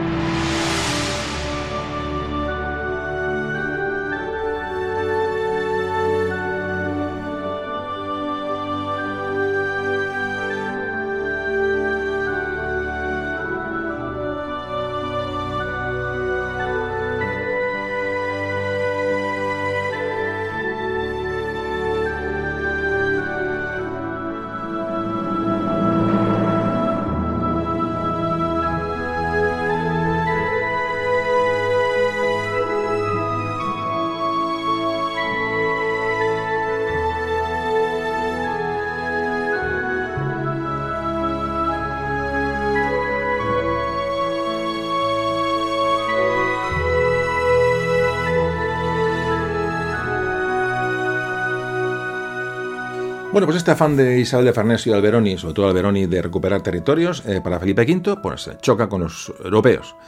Claro, cuando se conoce la invasión de Cerdeña y Sicilia, lo que hace Carlos, eh, Carlos VI de Alemania es entrar en una alianza que era triple hasta entonces, que la habían formado Francia, Gran Bretaña y las Provincias Unidas o Holanda eh, en 1717. Todo esto para enfrentarse a España. Antes ya se intuía que España iba a intentar recuperar territorios perdidos, pero fijaos, está Francia en esta alianza. Importante este hecho, ¿vale? Francia, siempre hemos hablado, hablábamos en el audio anterior de la independencia norteamericana, que ella, aunque se llaman pactos de familia, es eran borbones, es decir, Felipe V es nieto de Luis XIV, vale, muy bien, hay una, bueno, son todos borbones, se supone que es una alianza familiar, pero se, de eso nada, decía, había una alianza de intereses. De hecho, fijaos como ya aquí, en 1717, fijaos que pronto ya entra en guerra Francia, aliada con Gran Bretaña, con Holanda y ahora con, con Austria, contra España porque España está recuperando territorios. Es decir, que de alianza familiar, de eso nada, es una, eso era una gaita. Lo que hay que ocurrir son intereses y siempre ha habido intereses. Pero es importante esto porque ya empieza a entrar eh, aquí, digamos, el conflicto de Francia y España en una guerra que, bueno, que, es, que duró tres años, ¿eh? nada más y nada menos. Y digo, y en 1718 nace esta cuádruple alianza que va a, bueno, a frenar a España en sus pretensiones de recuperación territorial. Esta cuádruple alianza llama a Alberoni, que es le parte el bacalao, Alberoni parte el bacalao claramente, y se le notifica que abandone los territorios ocupados o, bueno, o habrá eh, consecuencias bélicas. Alberoni dice que por un oído le entra y por otro le sale, y evidentemente se produce la guerra.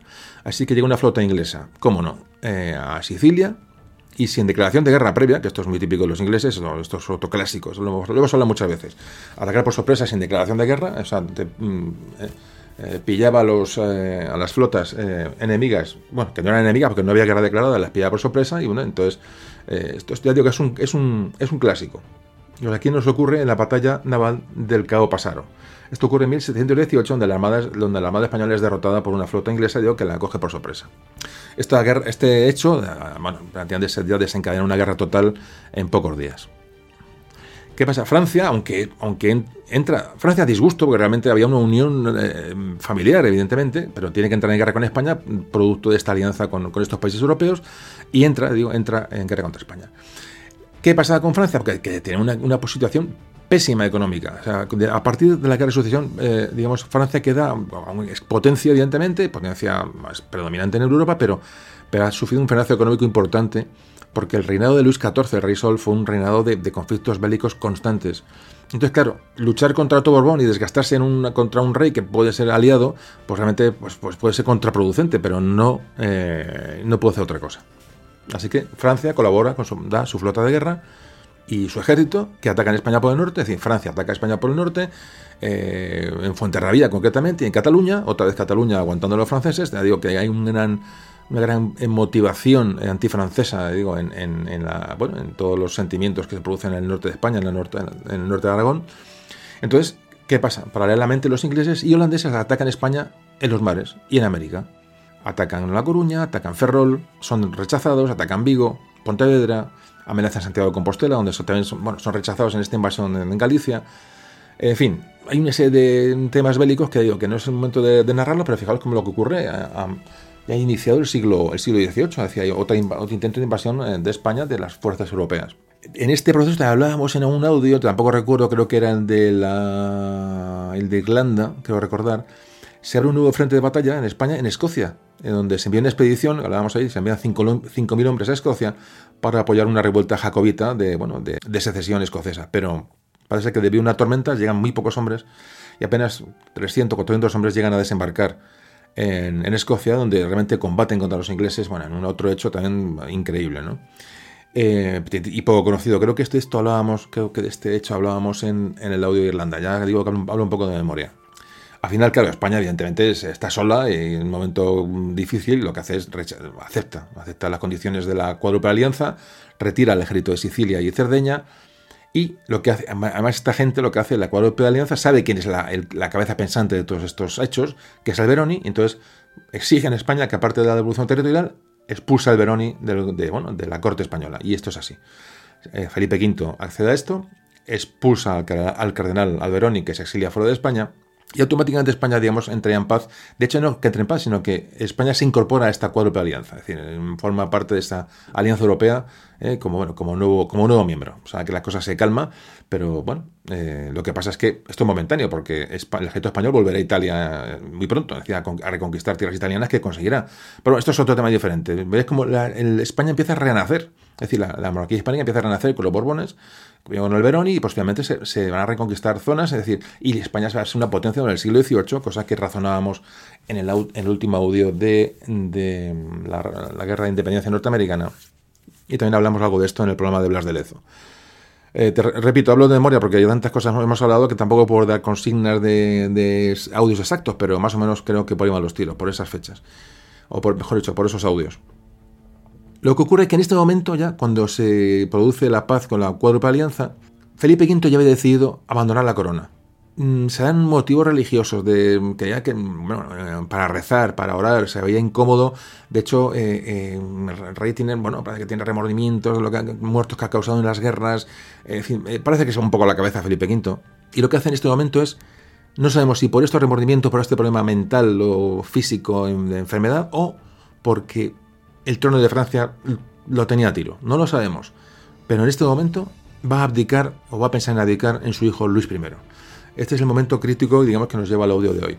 Como antes comentábamos, ¿cómo era Luis I? Bueno, pues como antes comentaba, era una persona resistente, con salud, ágil, eh, parece que hacía mucho ejercicio, muchos deportes, practicaba la equitación, bailaba, los juegos de pelota, iba a cazar. Es decir, parece ser que tiene un aspecto, al contrario, al contrario de lo que dice el embajador francés, que antes os he comentado, tenía un aspecto muy saludable, parece un chaval alto, un chaval delgado, eh, pero bueno, un chaval con salud. Sí es verdad que parece que era tímido, eh, era una persona muy educada, era muy, se mostraba muy, muy, amada, muy amable con la gente. Hay quien, hay quien ha dicho que esto eran, digamos, cualidades que fomentó Isabel de Farnesio para hacer una persona que tuviera, bueno, cierta influencia ¿no? en su entorno. Recordemos que su, que es su madrastra se lo obliga mucho a, bueno, a, cumplir los, deberes religiosos. Es decir, la religión forma parte de la, familia de Borbones en, este momento en España, claramente. Eh, se educa mucho en la sumisión a sus padres, en, su, bueno, en sus labores como príncipe de Asturias, como eh, de, respeto a la monarquía, es decir, eh, evidentemente lo, lógico, ¿no? Pues seguía estudiando idiomas, digo, francés, latín, como te comentábamos. Bueno, se le dan conocimientos militares, es decir, lo que es la formación de un príncipe de Asturias en un momento, digo, pues, pues del siglo, principio del siglo XVIII donde las guerras eran parte normal de la vida de la, de la gente. Tenéis en cuenta que este que era un chaval muy, muy bueno, muy dado a, la a relacionarse con cualquier, eh, con cualquier niño, es decir, parece que jugaba mucho con los hijos de los criados que habían, que había en la corte, y, y, eso lo que le da a Luis I, o el que va a ser Luis I, es digamos, un conocimiento del idioma español más, eh, más popular, más castizo. ¿no? Era, parece que entendía perfectamente a cualquier madrileño hablando en su jerga ¿no? de, de, de la época. Esto ten en cuenta que bueno, se, relacionó, se relacionó bastante con niños, eh, bueno, de, digo, de hijos de criados. Y otra cosa importante es que mm, también tuvo muy buena relación con sus, con sus, hermanos, tanto con Fernando, con Felipe, que murió pronto, murió a los siete años. Eh, vamos, a, vamos a hacer una, aclaración, repito, ya sé que lo, lleváis de memoria, pero repito. Felipe V, ¿de acuerdo? El primer rey en España. Bien, tiene tres hijos. Tiene a Luis, tiene a Felipe y tiene a Fernando. Estos son los tres hijos con María Luisa Gabriela de Saboya. Estoy hablando de memoria, pero no, no equivocarme. Vale, Vale, el segundo hijo Felipe muere, ¿de acuerdo? Entonces, entonces está Felipe V, abdica en su hijo Luis, Luis muere, Felipe V vuelve a reinar, y cuando muere Felipe V, el siguiente en, sucesión es, es el siguiente hijo de Felipe V, que es Fernando, que va a ser Fernando VI. Vale, cuando muere Fernando VI, como muere sin descendencia, ¿quién es el siguiente en línea, de sucesión? Pues ya, ya, no tiene hermanos a quien que le sucedan, tiene que ser un hermanastro. ¿Quién es? Carlos. Carlos, que es el primer hijo el, primogénito de Felipe V con Isabel de Farnesio, con su segunda esposa. Entonces reinará Carlos. Importante este dato. Mm, es un poco lioso, me imagino, pero bueno, eh, si cogéis y no os habéis enterado porque no me he explicado bien, eh, podéis ver cualquier, eh, cogéis un papel y apuntáis los nombres que cogéis en internet o en un libro, donde tenéis esta información y ponéis, hacéis un árbol genealógico para que entendáis que es importante ver de dónde viene Carlos, Carlos III, Fernando VI, toda esta época, porque bueno, de qué madre viene cada uno y entenderemos perfectamente todo. Pero es un, es un poco lioso, la verdad. Bueno, eh, a veces incido mucho estas cosas porque no me gustan fechas ni nombres, pero aquí sí es importante ver, digamos, las dos líneas ¿no? de las dos madres, de María Luisa Gabriela de Saboya y de Isabel de Farnesio. ¿Cuáles son los hijos? Y repito, de, María Luisa Gabriela de Saboya son Luis, Felipe y Fernando, ¿vale? Y, de, mm, y luego Carlos III vendrá por la línea de la segunda mujer Isabel de Farnesio. Bueno, pero una vez aclarado esto, intentado, intentado aclarar, atentos porque ahora viene, viene la, la- la- bueno, viene la traca. Aquí viene la traca de la que se monta en estos momentos.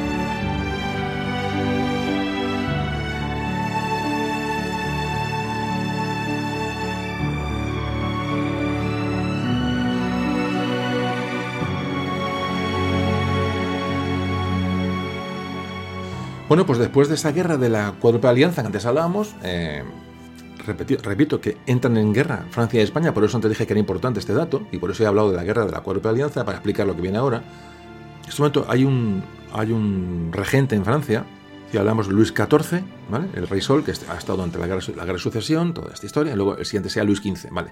Pues entre Luis XV y Luis XIV de Francia, aunque es historia francesa, hay que saberla, porque nos interesa, eh, se produce una regencia de Felipe II de Orleans regente de Francia, digo. Entonces, ¿qué, hace Felipe II de Orleans después de la guerra de la Cuádruple Alianza? Vuelve a intentar, eh, bueno, eh, a Francia no le interesa ninguna guerra, más con España. España está mm, potente, evidentemente potente. Felipe V es, un rey cabezón y muy convencido de lo que tiene que hacer. Ahí está, bueno, hay una, hay una fuerza española que realmente Francia teme y puede ser un desgaste innecesario. Entonces, ¿qué idea este regente de Francia, Felipe de Orleans? Pues un intercambio matrimonial con España para afianzar y para pacificar la situación. Fundamental este dato porque aquí van a hacer una historia impresionante, increíble. Eh, estuvo Alberoni, como antes comentábamos, a este le, le sucede el marqués de Grimaldo. Eh, siempre hay un personaje que digo que si no llegan a ser, no llegan a tener la categoría de válidos casi, bueno, pues este marqués de Grimaldo es el que va a manejar ahí las- los hilos de la corte española. Se empiezan a entender con los enviados del duque de Orleans, el, le digo, el- el Felipe II de Orleans, el regente francés, y van a pactar una serie de matrimonios, digamos, de paz, unos matrimonios interesados entre las dos eh, cortes, París y Madrid. Fijaos lo que va a ocurrir aquí. Felipe V solicita para su hijo Luis, el primogénito, el príncipe de Asturias, ojo que va a ser el rey de España, la mano de la hija del duque de Orleans, Luis Isabel. Fijaos, qué interés del duque de Orleans. Es decir, el regente francés dice, bueno, ya que estoy aquí de regente, aprovecho mi paso por la regencia y coloco a mi hija Luis Isabel como reina de España realmente, porque Luis I iba a gobernar como príncipe de Asturias, por lo menos en teoría. Primera jugada, ¿no? Eh, el regente de Francia, que debe ser más listo que el hambre, coloca a su hija como reina de España. Y fijaos, un caso que es impresionante. Y Felipe V y su mujer María Luisa de Saboya ofrecen a su hija, Mariana Victoria, para casarse con el futuro Luis XV de Francia. Bueno, hasta ahí está bien, pero fijaos las edades. A ver, el futuro rey de España, Luis I, tiene 14 años cuando se produce esta, historia. Iba a casarse con la hija del regente de Francia, con Luis Isabel, que tenía 12. Bueno, hasta ahí, bueno, pasable. Pero fijaros, pero la contraprestación que, se hace de España para ofrecer una, bueno, una persona para bodas y para enlazar las dos, eh, las dos familias, Isabel de Farnesio y Felipe V envían a su hija Mariana Victoria de Borbón a casarse con el futuro rey de Francia, con Luis XV, pero ¿qué edades tienen? Luis XV tiene, tiene 11 años, por eso tiene el regente, ¿no? En Francia hay ese regente que es el, duque de Orleans. Pero ¿qué años tiene la hija de, Felipe V Isabel de Farnesio? Mm, Esta Mariana Victoria. Pues tiene cuatro añitos. Fijaos que ya no estamos hablando de, de matrimonios medievales, estamos hablando ya entraditos en el siglo XVIII. ¿eh? Claro, automáticamente estas propuestas son aceptadas por unos y otros y se pone en marcha el procedimiento de nombramiento, digamos, de, ese, eh, cortejo, de esos embajadores, eh, digamos, por un lado y de otro, extraordinarios, eh, para concertar las, ambas bodas. Repito, repito para que nos quede claro. Guerra de Francia con España, guerra de la cuádruple alianza. ¿Cómo se soluciona esto entre dos familias borbonas eh, que más o menos borbónicas, o queremos llamarlo, que quieren establecer nuevas relaciones o relaciones de paz? Duque de Orleans, repito, que es regente en Francia, lo que organiza es esta historia. ofrece a su hija para casarse con el futuro rey de España, que el príncipe de Asturias, Luis I, y la manda para España. Como contraprestación, ¿qué hacen, ¿qué hacen desde España? Pues mandar a la hija de los reyes, a Mariana Victoria, de cuatro años, a casarse con el futuro rey de Francia, con Luis XV. Fijaros que, bueno, que, es, un movimiento estratégico importantísimo, pero claro, la niña tiene cuatro años, la que puede ser reina de Francia en un futuro. Fijaros qué, qué auténtica historia, ¿no? Qué auténtica novela. Bueno, pues estas propuestas, ya digo, se aceptan y bueno, y los se encargan, ya digo, embajadores, eh, bueno, por el lado español se nombran duque de Osuna y por el lado francés al duque de Saint Simón para que organicen todo este, este contubernio ¿no? de, bodas y de enlaces. Así que en septiembre de 1721 se hace público en Versalles, en el Palacio de Versalles en París, el compromiso de Luisa Isabel de Orleans, repito, hija del, duque de Orleans, regente de Francia, con el heredero español, con el príncipe de Asturias, Luis. Así que, muy poco después, el duque Saint-Simon, el encargado de toda esta historia por parte francesa, eh, llega a Madrid con su séquito y empiezan allá a concretar bueno, todos los eh, acuerdos que van a, rodear estos, estos dos matrimonios y hay una audiencia solemne de petición de, mano de la infanta, en, Versalles ocurre lo mismo, bueno, todo ya esto se cierra para las dos bodas.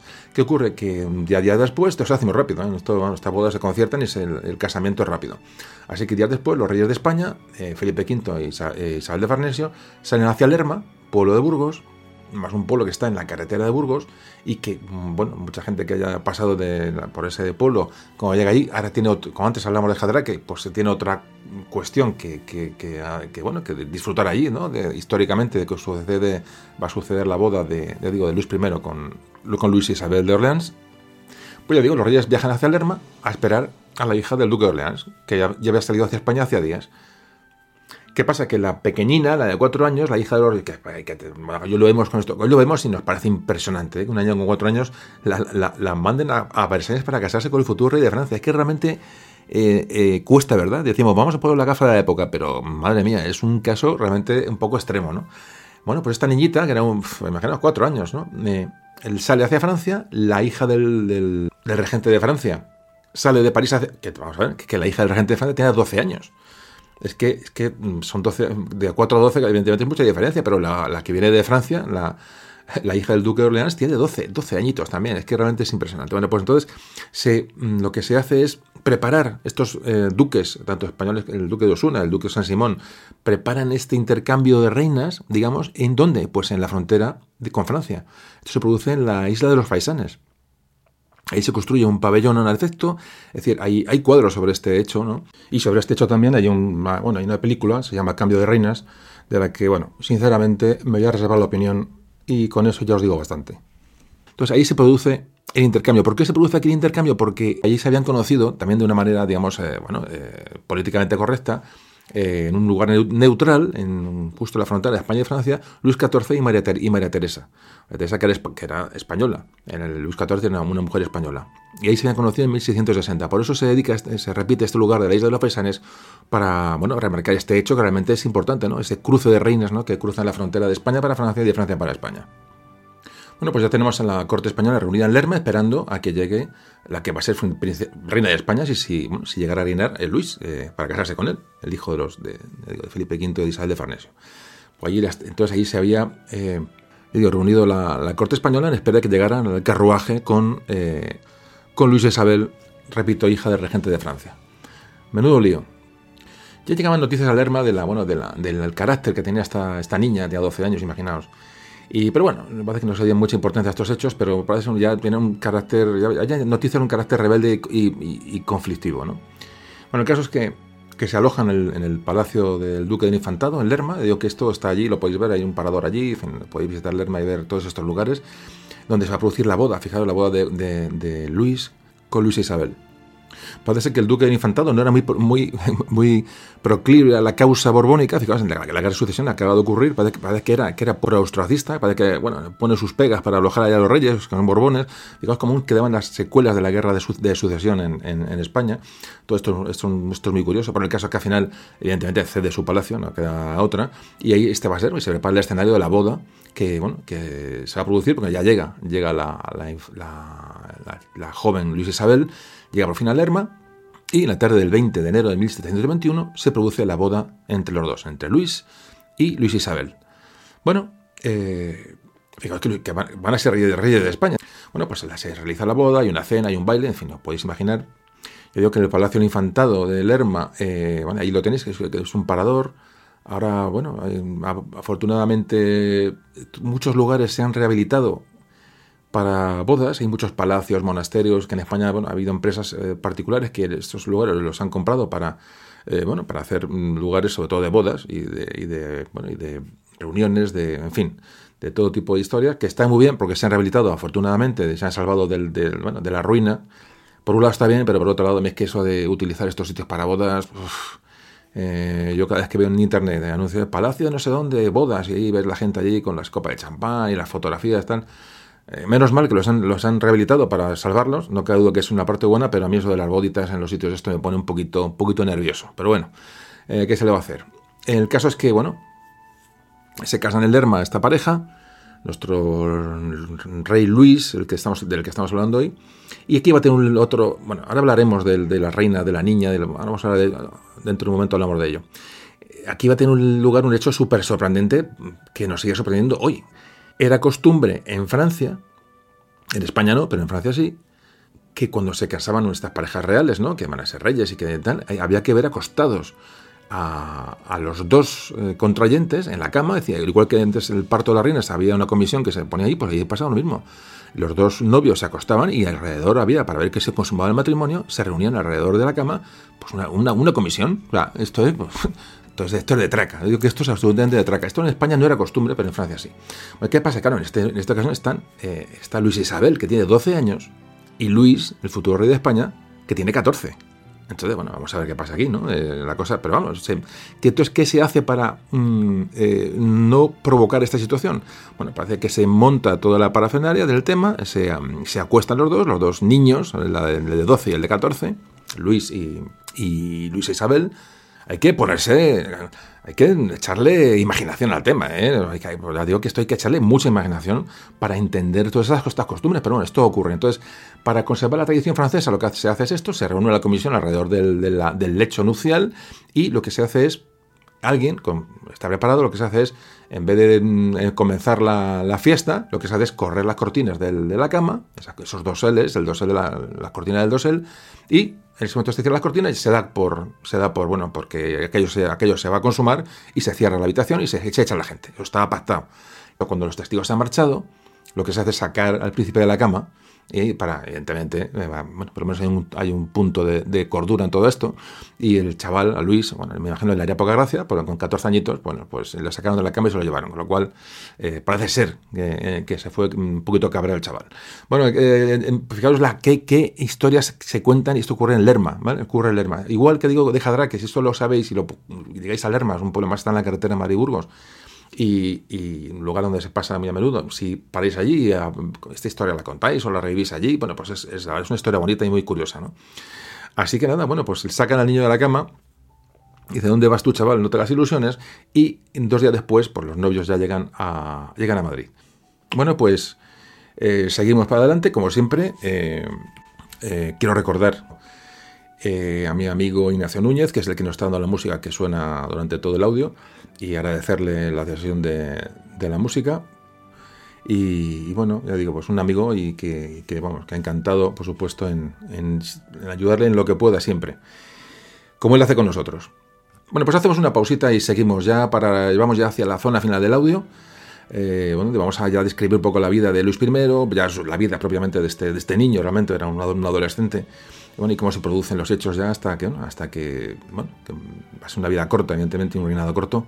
Bueno, pues ya vamos a hablar de ello enseguida. Y ya cerramos con esto, ya entramos en el último bloque del audio.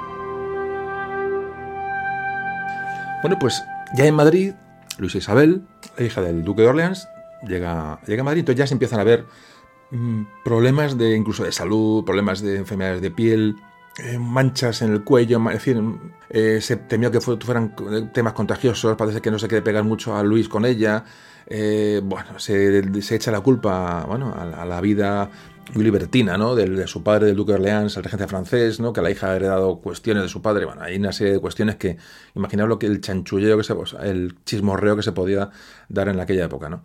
Entonces, y Luis Isabel viene enferma de Francia, pero realmente empieza a recuperarse, pero empieza a aflorar un carácter rarísimo, una niña caprichosa, pero realmente no era un capricho de una niña malcriada, era una persona que realmente tiene un problema, un problema de, psiquiátrico realmente, ¿no? Porque hablaban de, bueno, mil cosas. Pero fijaros, esta niña que, con su carácter eh, extraño, ¿quién era su suegra? La suegra era, ¿quién? Isabel de Farnesio. Cuidadín, eh, cuidadín con, con el asunto. Así que Ahí empieza una fricción ya entre la suegra Isabel de Farnesio y esta niña, que era una niña realmente, repito que tenía 12 años cuando llega a Madrid. Entonces, parece que se hace un baile para presentación de la, de la infanta, eh, que parece que Isabel de Farnesio le ha preparado su suegra con muchísimo cuidado. Eh, ¿Y qué dice Luisa, Isabel de Orleans? Que no va al baile. Le digo, 12 años, ¿eh? 12 o 13 años. Dice que no va al baile, que, que ella que pasa de ir al baile de que ha montado la suegra. Pues imaginaos la señora Isabel de Farnesio cómo se pone. Pues esto ocurre, de hecho el baile se, suspende. Así empezó, empezó, con buen pie la, la chiquilla. Así que bueno, eh, parece que empiezan a conocerse estos adolescentes, 12 y 14 años, eh, empiezan a pasear juntos, pues son dos, son dos niños realmente, ¿no? Dos niños que están casados y empiezan a pasear por, el jardín del Buen Retiro. Parece que empiezan a, bueno, a, relacionarse, pero nunca llegan a estar juntos realmente. De hecho, no, parece que no congenian. Eh, más o menos son, pues, ah, como amigos, realmente como amigos, ¿no? Estamos en 1721, ¿vale? Estamos en 1721. Estos niños empiezan a conocerse, pero de una, de manera absolutamente desinteresada. Parece que ya empieza aquí Luis a encontrarse más débil, empieza a adelgazar, em, em, una persona más pálida. Eh, parece que empieza a perder fuerzas, ya no, ya no soporta las jornadas de caza, ya no hace tanto deporte. Eh, bueno, eh, mientras que la niña, que Luisa, Luisa Isabel, empieza a engordar, tiene un color increíble, ¿no? La vida ya sale al aire libre, come más, monta caballo, se lo pasa de maravilla y, y empieza un contrapunto de las dos, de las dos personas. Hay una relación eh, por carta ¿no? que mantiene eh, Luis con su madre, con, su madrastra, mejor dicho, con Isabel de Farnesio, y ahí se han, bueno, se han sacado datos, ¿no? que esas cartas nos han llegado hasta hoy, donde explica lo que hacían con, lo que hacían con, su, con su mujer realmente, ¿no? Entonces, bueno, pero, eh, bueno, pero que, no deja de ser algo mm, íntimo, ¿no? Que contabas un hijo, un hijo, una madre. También Luis Isabel de, de Lorenzana eh, pues mandaba cartas a Francia explicando lo que vivía en Madrid, entonces hablaba que estaba hasta el gorro de las jornadas de caza, que, que su marido su joven marido eh, estaba todo el día por ahí fuera, que dormía fuera del palacio, que iba a cazar, que iba a hacer sus cosas y que ya no eso no le gustaba y que bueno y que, prefería quedarse en el, palacio. Fijaros una vida de lo más, divertida para la, pobre niña. Así que, fijaos, se casaron en 1721 eh, os acordáis del hecho del hermano, cuando corre las cortinas, pero le sacan a, le sacan a Luis, eh, le tiran de las orejas y tú fuera de aquí, que aquí no tiene nada que hacer. Pero está previsto la consumación del matrimonio, está prevista en 1723. Es decir, fijaos, o sea, esto estaba, estaba por ley, prácticamente, estaba escrito, el, tal mes, tal día tienen que consumar el matrimonio los, los futuros reyes de España. Esto ocurre en 1723. Y de hecho parece que se produjo, pero fijaos lo que estamos hablando. Entonces, aquí, en esta época de difícil vida para estos dos, chavales, eh, se produce una serie de, se produce una serie de muertes que van a ser importantes en el, bueno, en el devenir de, la vida de, los, de esta pareja en, en, diciembre de 1722 muere la, duquesa viuda de Orleans, es decir, la abuela de la princesa, de Luisa, Isabel. Y en 1723 muere su padre, el duque de Orleans, el regente del, rey de Francia. Evidentemente la, niña, pues se lo tomó imaginar, parece que se le dio hasta un ataque con sentido de la muerte, primero de su abuela y luego, y luego de su padre. Y ella aquí sola en la corte de Madrid, pues con un, marido de, pues, de, de 14 años o 13 años y ella con 13 o 12 años. Es que estamos hablando de un auténtico, un auténtico disparate. Pero luego hablaremos de la niña pequeña que fue a Francia con 4 años, que esa es otra. Esto, esto es difícil, imaginaos la pobre niña eh, que se fue a Francia. Pero bueno, luego hablamos de ella. Aquí donde se produce, cuando muere el regente, el duque de Orleans, parece ser Parece ser que, bueno, que por razones políticas, de, por influencia en Francia, de, bueno, de, en Versalles, de Felipe V, o por enfermedad, o, repito, no está claro y no, he sabido, por eso no os digo claro cuál es el motivo, porque no lo he visto claro en ninguna de las gente que ha estudiado esto y que ha escrito sobre ello. Eh, realmente em, aquí se produce la abdicación de Felipe V en su hijo, en Luis, que va a pasar a ser Luis I. De Felipe V se lo dice de manera, eh, de manera privada, se lo comunica a su mujer, Isabel de Farnesio, a su confesor, fijaos su la importancia de la religión en este momento, que es muy importante, y a su hijo, al propio Luis, Felipe V le dice que va, a abdicar. Y días después se lo comunica al Consejo de Castilla. Bueno, el caso es que por un motivo u otro, por enfermedad, por depresión, por, por intereses políticos, Luis se convierte en rey de España. Va a ser conocido como el Bien Amado. Pasó la historia como Luis I el Bien Amado el nombre, digamos, de, para dar más explicación a su persona es Luis I el Breve, que es como realmente se le puede conocer porque realmente es lo que caracteriza su, reinado, su, brevedad. Hay que decir que cuando es nombrado rey Luis es, es, muy popular entre la gente, eso es cierto, un, un chaval muy educado, un chaval de, buen aspecto, es decir, la gente quería al, hijo de Felipe V. Lo, pero lo que hace Felipe V, evidentemente, no, no, es idiota, está, puede estar con intereses fuera, puede estar deprimido, no sabemos qué, pero tonto no es, lo que se hace es crear una... Eh, una especie de junta para asesorar a su hijo, a Luis. Es una junta que lo que va a hacer es evidentemente manejarle, es un, es un niño, ¿no? Entonces, esta junta está compuesta por gente de leales al rey y leales a Isabel de Farnesio y que van a estar asesorando al, rey, al nuevo rey, en todo momento. Así que, de esta forma, Felipe V sigue controlando el gobierno de España. El, Luis consultaba todo lo que iba a hacer, evidentemente, tanto a su consejo como a sus propios padres. Es decir, el niño no tenía conocimientos políticos ni, ni tenía experiencia de ningún tipo. Por lo que realmente el reinado de Luis I, de esos breves meses que va a durar hasta su muerte, va a morir muy pronto, ahora veremos, realmente pues, no tiene ninguna influencia ni cambio en la política española, porque realmente este chaval pues, no, no, eh, no tiene capacidad para influir ni para cambiar nada, ni menos en política exterior española, ni, política interior, ni política de nada. ¿no? Entonces, el Luis I y su esposa, Luis Isabel, los dos adolescentes, ya que se cuenta que hay una falta de entendimiento entre los dos tremenda, es decir, ya son, ya son los reyes de España, es decir, que son reyes de España es, esta niña que llega de Francia sin saber ni por qué ni cómo se convierte en reina de España, entonces ya empieza a ver pues los rumores de que no se llevan bien, de que no se hablan, de que no se... Evidentemente, digo, son dos, dos adolescentes. Entonces llegan a Madrid y se proclama rey Luis I. Esto se produce en enero de 1724. Comienza a reinar Luis I. Parece ser que, que en torno a Luis se empieza a, bueno, a juntar una serie de personajes eh, bueno, que estén muy interesados en, bueno, acabar con el afrancesamiento de la corte que hay en Madrid. Es decir, no, olvidemos que, los Borbones llegan a España, pero son, son, una corte extranjera, aunque se adaptan muy bien y alegar de sucesión, y demuestran un interés por España, por sus súbditos, pero hay una corriente que hay en España que es castiza, que, que, va en contra de ese extranjerismo, que van a intentar, y digo intentar porque va a morir muy pronto y no se va a conseguir, fundar un, digamos, una especie de, de corriente pro-española ¿no? alrededor del nuevo rey de Luis eh, para, bueno, para cambiar las cosas. De hecho, el, Luis, este, como antes decíamos, está muy metido en la sociedad eh, madrileña, tiene, amigos, niños que hablaban el español perfectamente, lo entendían perfectamente, con, ah, eh, en fin, había una buena, adaptación de, Luis a la sociedad española, puramente española, y se va, a va a intentar aprovechar esto, pero no va a llegar a, buen puerto porque, como veremos ahora mismo, va, a morir Luis I.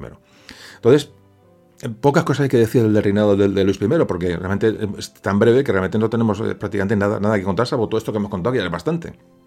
Luego se ha comentado que ya ha habido, ya, una vez que ya es rey, durante los meses que reina, que son pocos, parece una persona triste, eh, triste, han contado que ya desde que muere su madre, María Luisa Gabriela de Saboya, ya ya es un niño triste.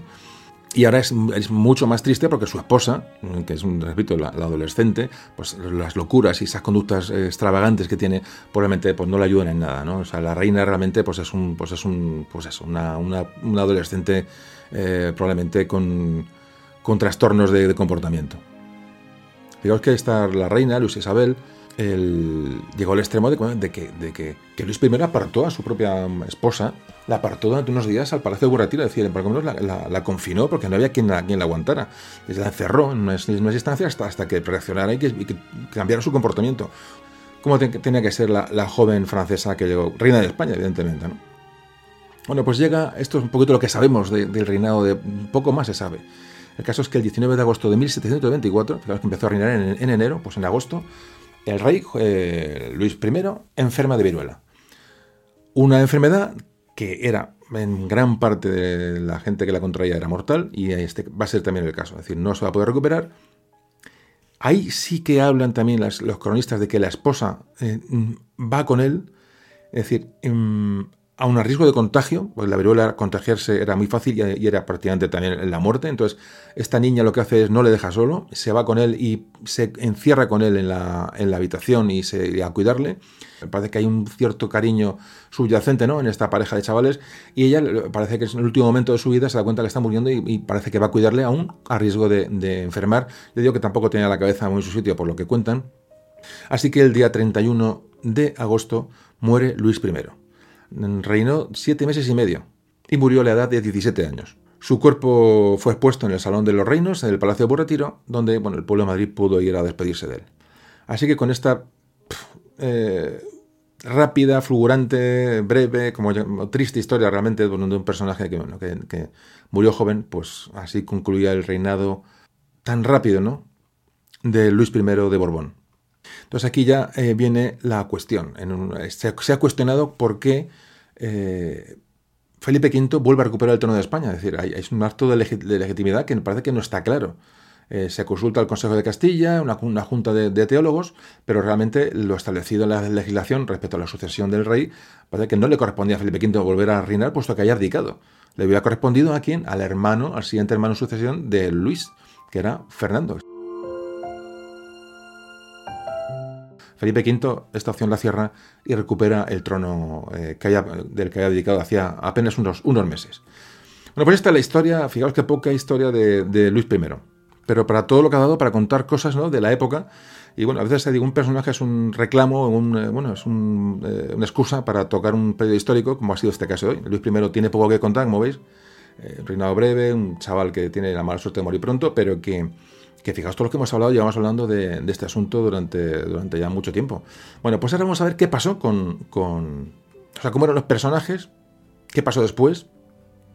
Primero con Luis Isabel de, de Orleans, era, se llamaba Luis Isabel de Orleans y Borbón, eh, la, esposa de Luis cuando muere, esta chica pues tiene que hacer algo, es decir, que es la reina de España.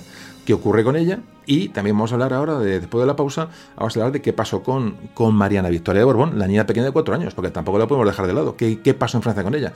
Bueno, pues ya para cerrar el audio vamos a hablar de estas dos, de estas dos niñas, ¿no? ¿Qué, qué sucedió con ellas después? Eh, porque es interesante ya, a modo de, bueno, porque no podemos cerrar el capítulo sin saber qué pasó con ellas, y ya vamos a ir ya después de esto a ir hacia el epílogo del podcast.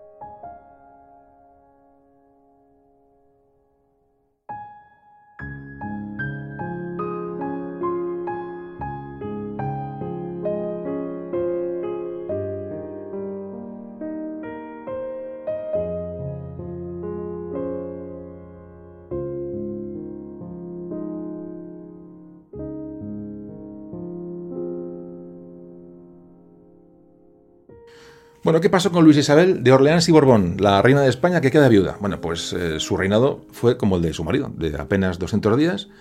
Eh, una de las mujeres más complejas eh, de carácter y con la, una de las vidas más trágicas realmente de las que fueron reinas en el Palacio Real de Madrid. Ese trastorno de personalidad, con, parece que hoy se ha diagnosticado, ¿no? Había, ah, bueno, viendo sus comportamientos. Evidentemente, esa disfunción mental no, no, fue tratada, porque entonces no había medios ni había, ni había conocimientos. Y es que eso fue determinante en su vida, porque ya digo, se llegó hasta encerrarla en sus aposentos por parte de, bueno, de su propio marido, de Luis. O sea, que fijaos la, cómo tenía que ser la, la, chica para, para, para, esto, ¿no? De hecho, ya se la conocía en Madrid como la reina loca. O sea, que tuvo que ser una vida muy complicada.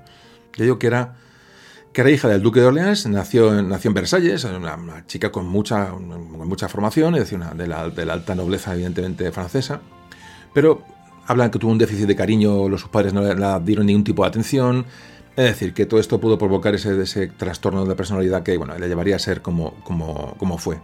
Pero claro, para el padre, para el duque de Orleans, me imagino lo que era, bueno, lo que era el, el pelotazo que iba a pegar con, casando a su hija con el futuro rey de España. De hecho, llegó a ser reina de España, pues ni lo dudo. Es decir, ahí sí que se puede hablar que fue una, una, utilización de, la persona de una manera bastante lamentable. Ya hemos hablado de la, del matrimonio, de la consumación, de todas estas cosas que parecen, no, que son bastante, bastante tristes, ¿no? Porque no deja de ser dos niños, además una, una niña que está fuera de su ambiente, fuera de su familia, un país, eh, un país extranjero. Es decir, todo, todo muy complicado. Yo creo que es difícil meterse en la vida de esta, de esta mujer. Hablan de que la encontraron corriendo por los pasillos eh, con poca ropa, con eh, que a veces se quitaba la ropa para limpiar el suelo y fregar, no sé qué, en fin, una serie de cuestiones que evidentemente no, entre las exageraciones, ¿no? que nos han podido llegar más lo que parece ser que es cierto, pues nos, bueno, nos ayudan un poco a, a, a conocer ¿no? a cómo era el carácter de esta, de, esta, de esta joven. Luego hay que pensar eso, la mala relación con la suegra, con el rey, con el, bueno, con el rey, con Felipe V, el antiguo rey, decir, no hay una buena relación con la familia porque es, muy difícil de, digo, de aguantar una persona que, es tan inestable, además siendo más reina, que, reina de España, es que estamos, estamos hablando de, de, una novia de nadie, es que estamos hablando de una persona que tiene que dar una, una, bueno, una imagen, ¿no? Y aquello nunca ocurrió. Bueno, y cuando muere Luis I, ¿qué pasa con, con, esta, con esta joven, realmente, la, con la reina de España? Bueno, pues España decide enviar de nuevo a Francia a Luis Isabel. Fijaos la, la, el trago. España alega que el matrimonio no había sido consumado, es lo que alega España, para devolverla, devolverla como una mercancía eh, estropeada ¿no? a, a, Francia, es lo, que, es lo que ocurre. Entonces ahí parece que la acoge su madre, desde luego, Luis Isabel se va a Francia con una pensión de reina de España, ojo, eso no, eso no hay duda, es decir, que va, a pasar en un castillo francés los siguientes años de su vida, luego vivirá en París, y bueno, esa vida tranquila parece ser que, parece ser que favoreció un poco la recuperación mental de, la, de esta mujer, y según las crónicas parece que mejoró con el paso del tiempo su carácter y bueno, aquello se, se, bueno, se alivió un poco. Así que bueno, falleció en, en 1742 a la edad de 32 años ya digo, sin haber perdido nunca el rango de reina de España. Esto es importante. Decía, Luis Isabel de Orleans y Borbón fue reina de España hasta, hasta el momento que muere. Decir, tiene el rango de reina de España aún viviendo en, viviendo en Francia. Hay una vida triste, de luego, la de esta, la de esta mujer. Pero fijaos qué desconocido y qué, qué interesante. Bueno, ¿y qué pasó con la, con la otra niña, con la infanta española, es decir, la hija de Felipe V e Isabel de Farnesio, con la pequeñita de cuatro años, Mariana Victoria de Borbón. Bueno, pues, pues esta niña llegó a París el 2 de marzo de 1721, con cuatro añitos, entre, bueno, hay mucha celebración, se instaló en el Palacio del Louvre, para ella sola, porque iba a ser la mujer del futuro rey de Francia, de Luis, de XV. Bueno, pues fue apodada, la llamaban en Francia, la reina infanta. Claro, no se casarían con el futuro rey de Francia hasta que no tuviera la, una edad para hacerlo, ¿no? Entonces parece que esta niña era muy popular en, en, en París porque era simpática, pues una niña pues simpática, juguetona y debe ser una delicia de niña, ¿no? El futuro rey, cuando la conoce, tiene 11 años. El que futuro Luis XV, imaginaos, un niño de 11 años, una niña de 4. Es que, que no cabe en la cabeza de casi nadie, ¿no? Bueno, pues este niño, claro, la rechaza porque no puede jugar con ella, no porque no la quiere, la deje de querer, es que con 11 años, una niña de 4, lo que piensa es que no puedes jugar con ella. Y entonces la rechaza por eso, simplemente, no tiene otra explicación. O sea, no, es que, no hay que dar más y que si tienen, si se llevan bien, mal, si congenian o no congenian, como lo que no puedes jugar con ella. Entonces eh, la niña por un lado, el futuro rey por otro, y, y bueno, entonces, ¿qué ocurre? Claro que esa niña se gana, el, eh, se gana la gente del, Palacio de Versalles, es decir, la, madre del regente del, de Orleans que sí, se llama Isabela Carlota, eh, esta mujer, fijaos lo que dijo de, María, de Mariana Victoria, dice, dice, es la cosa más dulce y bonita y que tiene un considerable ingenio para su edad. Pues una niña, pues eso, una niña para eso, para comérsela, ¿no? Entonces, en 1723, Luis XV ya llegó a la mayoría de edad y ya iba a gobernar el país bajo su voluntad, y todo lo que deciden es devolver a la niña a España. Pero así, sin más. ¿Qué hace está aquí? Si realmente el, rey estaba, pues, tenía sus proyectos de casarse con... Además luego las intrigas de Palacio, parece que entran otros personajes para meter a otras eh, pretendientes al trono. Total que se rechaza a Marina Victoria de Borbón para volver a España. Claro, esto molesta mucho, hay unos problemas diplomáticos importantes ante este rechazo por parte de, de, la, de corte española. Bueno, en esa historias que ya no tiene caso contarlas. El caso es que... Eh, se la devuelve igual. Eh, igual que a la reina española se la manda para Francia, a la reina de, a la infanta española se la manda otra vez para Madrid. Mariana abandona Versalles el 5 de abril de 1725 Esta niña ya tendría, de memoria, por las fechas, 7 u 8 años, estuvo unos 3 años, 4 años en, París, más o menos, un poco de memoria, tampoco tiene importancia el dato, pero sigue siendo una niña pequeña. Y allí, bueno, se ha aprendido francés, se, ha, relacionado con, pero principalmente ha jugado. Es, que de 4 o 7 años, imaginaos que una niña puede llegar a, bueno, a asimilar prácticamente nada, ¿no? Entonces, bueno, pues, te digo, son de, son de vuelta las dos y aquí se produce, era un hecho importante, no importante, un hecho dramático, realmente más que importante, que, es, que se van a encontrar en el paso fronterizo de, España con Francia, solo que esta vez no hay nadie. Es decir, las dos reinas futuras de los dos países eh, que iban a ser reinas de, bueno, la reina realmente fue reina, la, francesa fue reina de España, la, hija del duque de Orleans, pero, pero fue una cosa efímera, es decir, mm, digamos como cuando van las dos a sus destinos, eso es un todo fastos, todo fiestas y todo reconocimientos y, todo parabienes, eh, aquello es un espectáculo en la frontera, y cuando vuelven las dos de vueltas, cuando las dos son de vueltas por ambas coronas, por ambos, eh, por ambas cortes, probablemente la tristeza de dos niñas que se, buena, imagino se volvían a encontrar en un lugar, eh, los carruajes se tuvieron que cruzar en algún sitio, como, mm, bueno, como el viaje de vuelta de las dos, pues no, es, no tiene nada que ver con el primer viaje, ¿no? Han jugado con ellas y, bueno, han sido juguetes de la historia y juguetes de la, de la política. La verdad que es un tema de novela, pero es, es, bonito. Yo creo que es, interesante. ¿Y qué pasó con esta niña, Mariana de, Mariana de Borbón? Bueno, pues simplemente luego em, provocó un conflicto diplomático la, devolución de, esta niña, pues fue, Francia la que primero devolvió a, Mariana antes que España a, a Luis Isabel. Pero esta niña, pues al final se casó con José I de Portugal. Fijaros, Mariana de, Borbón se casó con, con, el rey José I de Portugal en Badajoz. Y bueno, y bueno, pues vivió también como, como reina. Este es el final de, estas vidas, de estas dos vidas, que me ha parecido interesante contaros. Y bueno, ya cerramos el audio con, con el epílogo, las ideas eh, generales de siempre.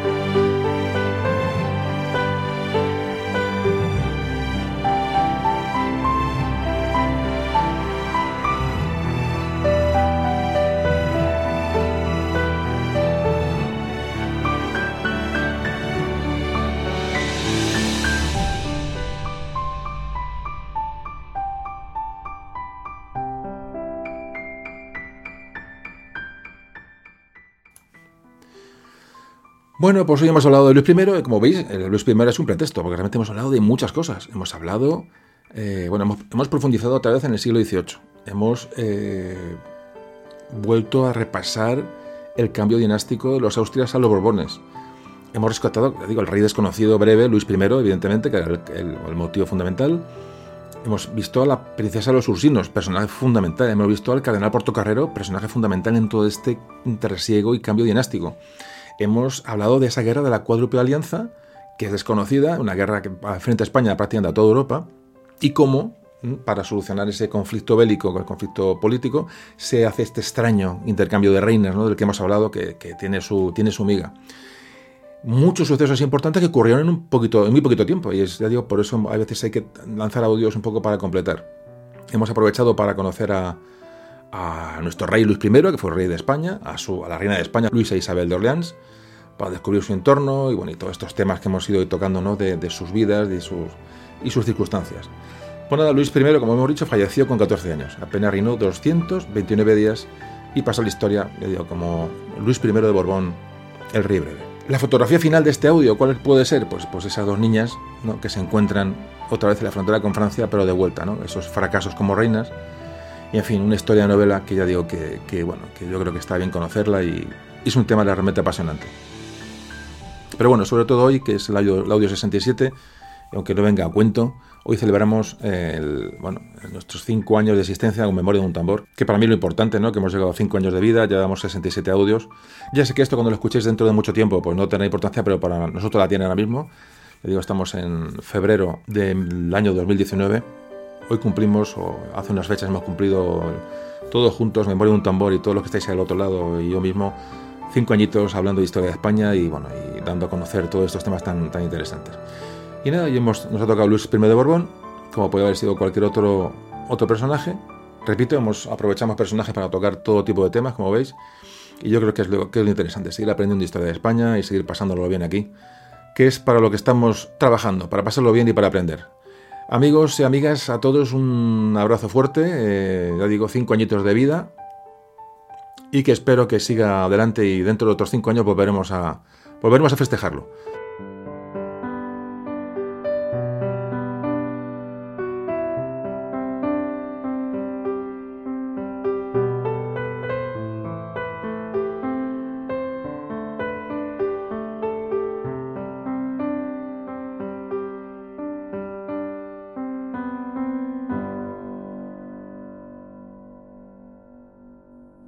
Memorias de un tambor.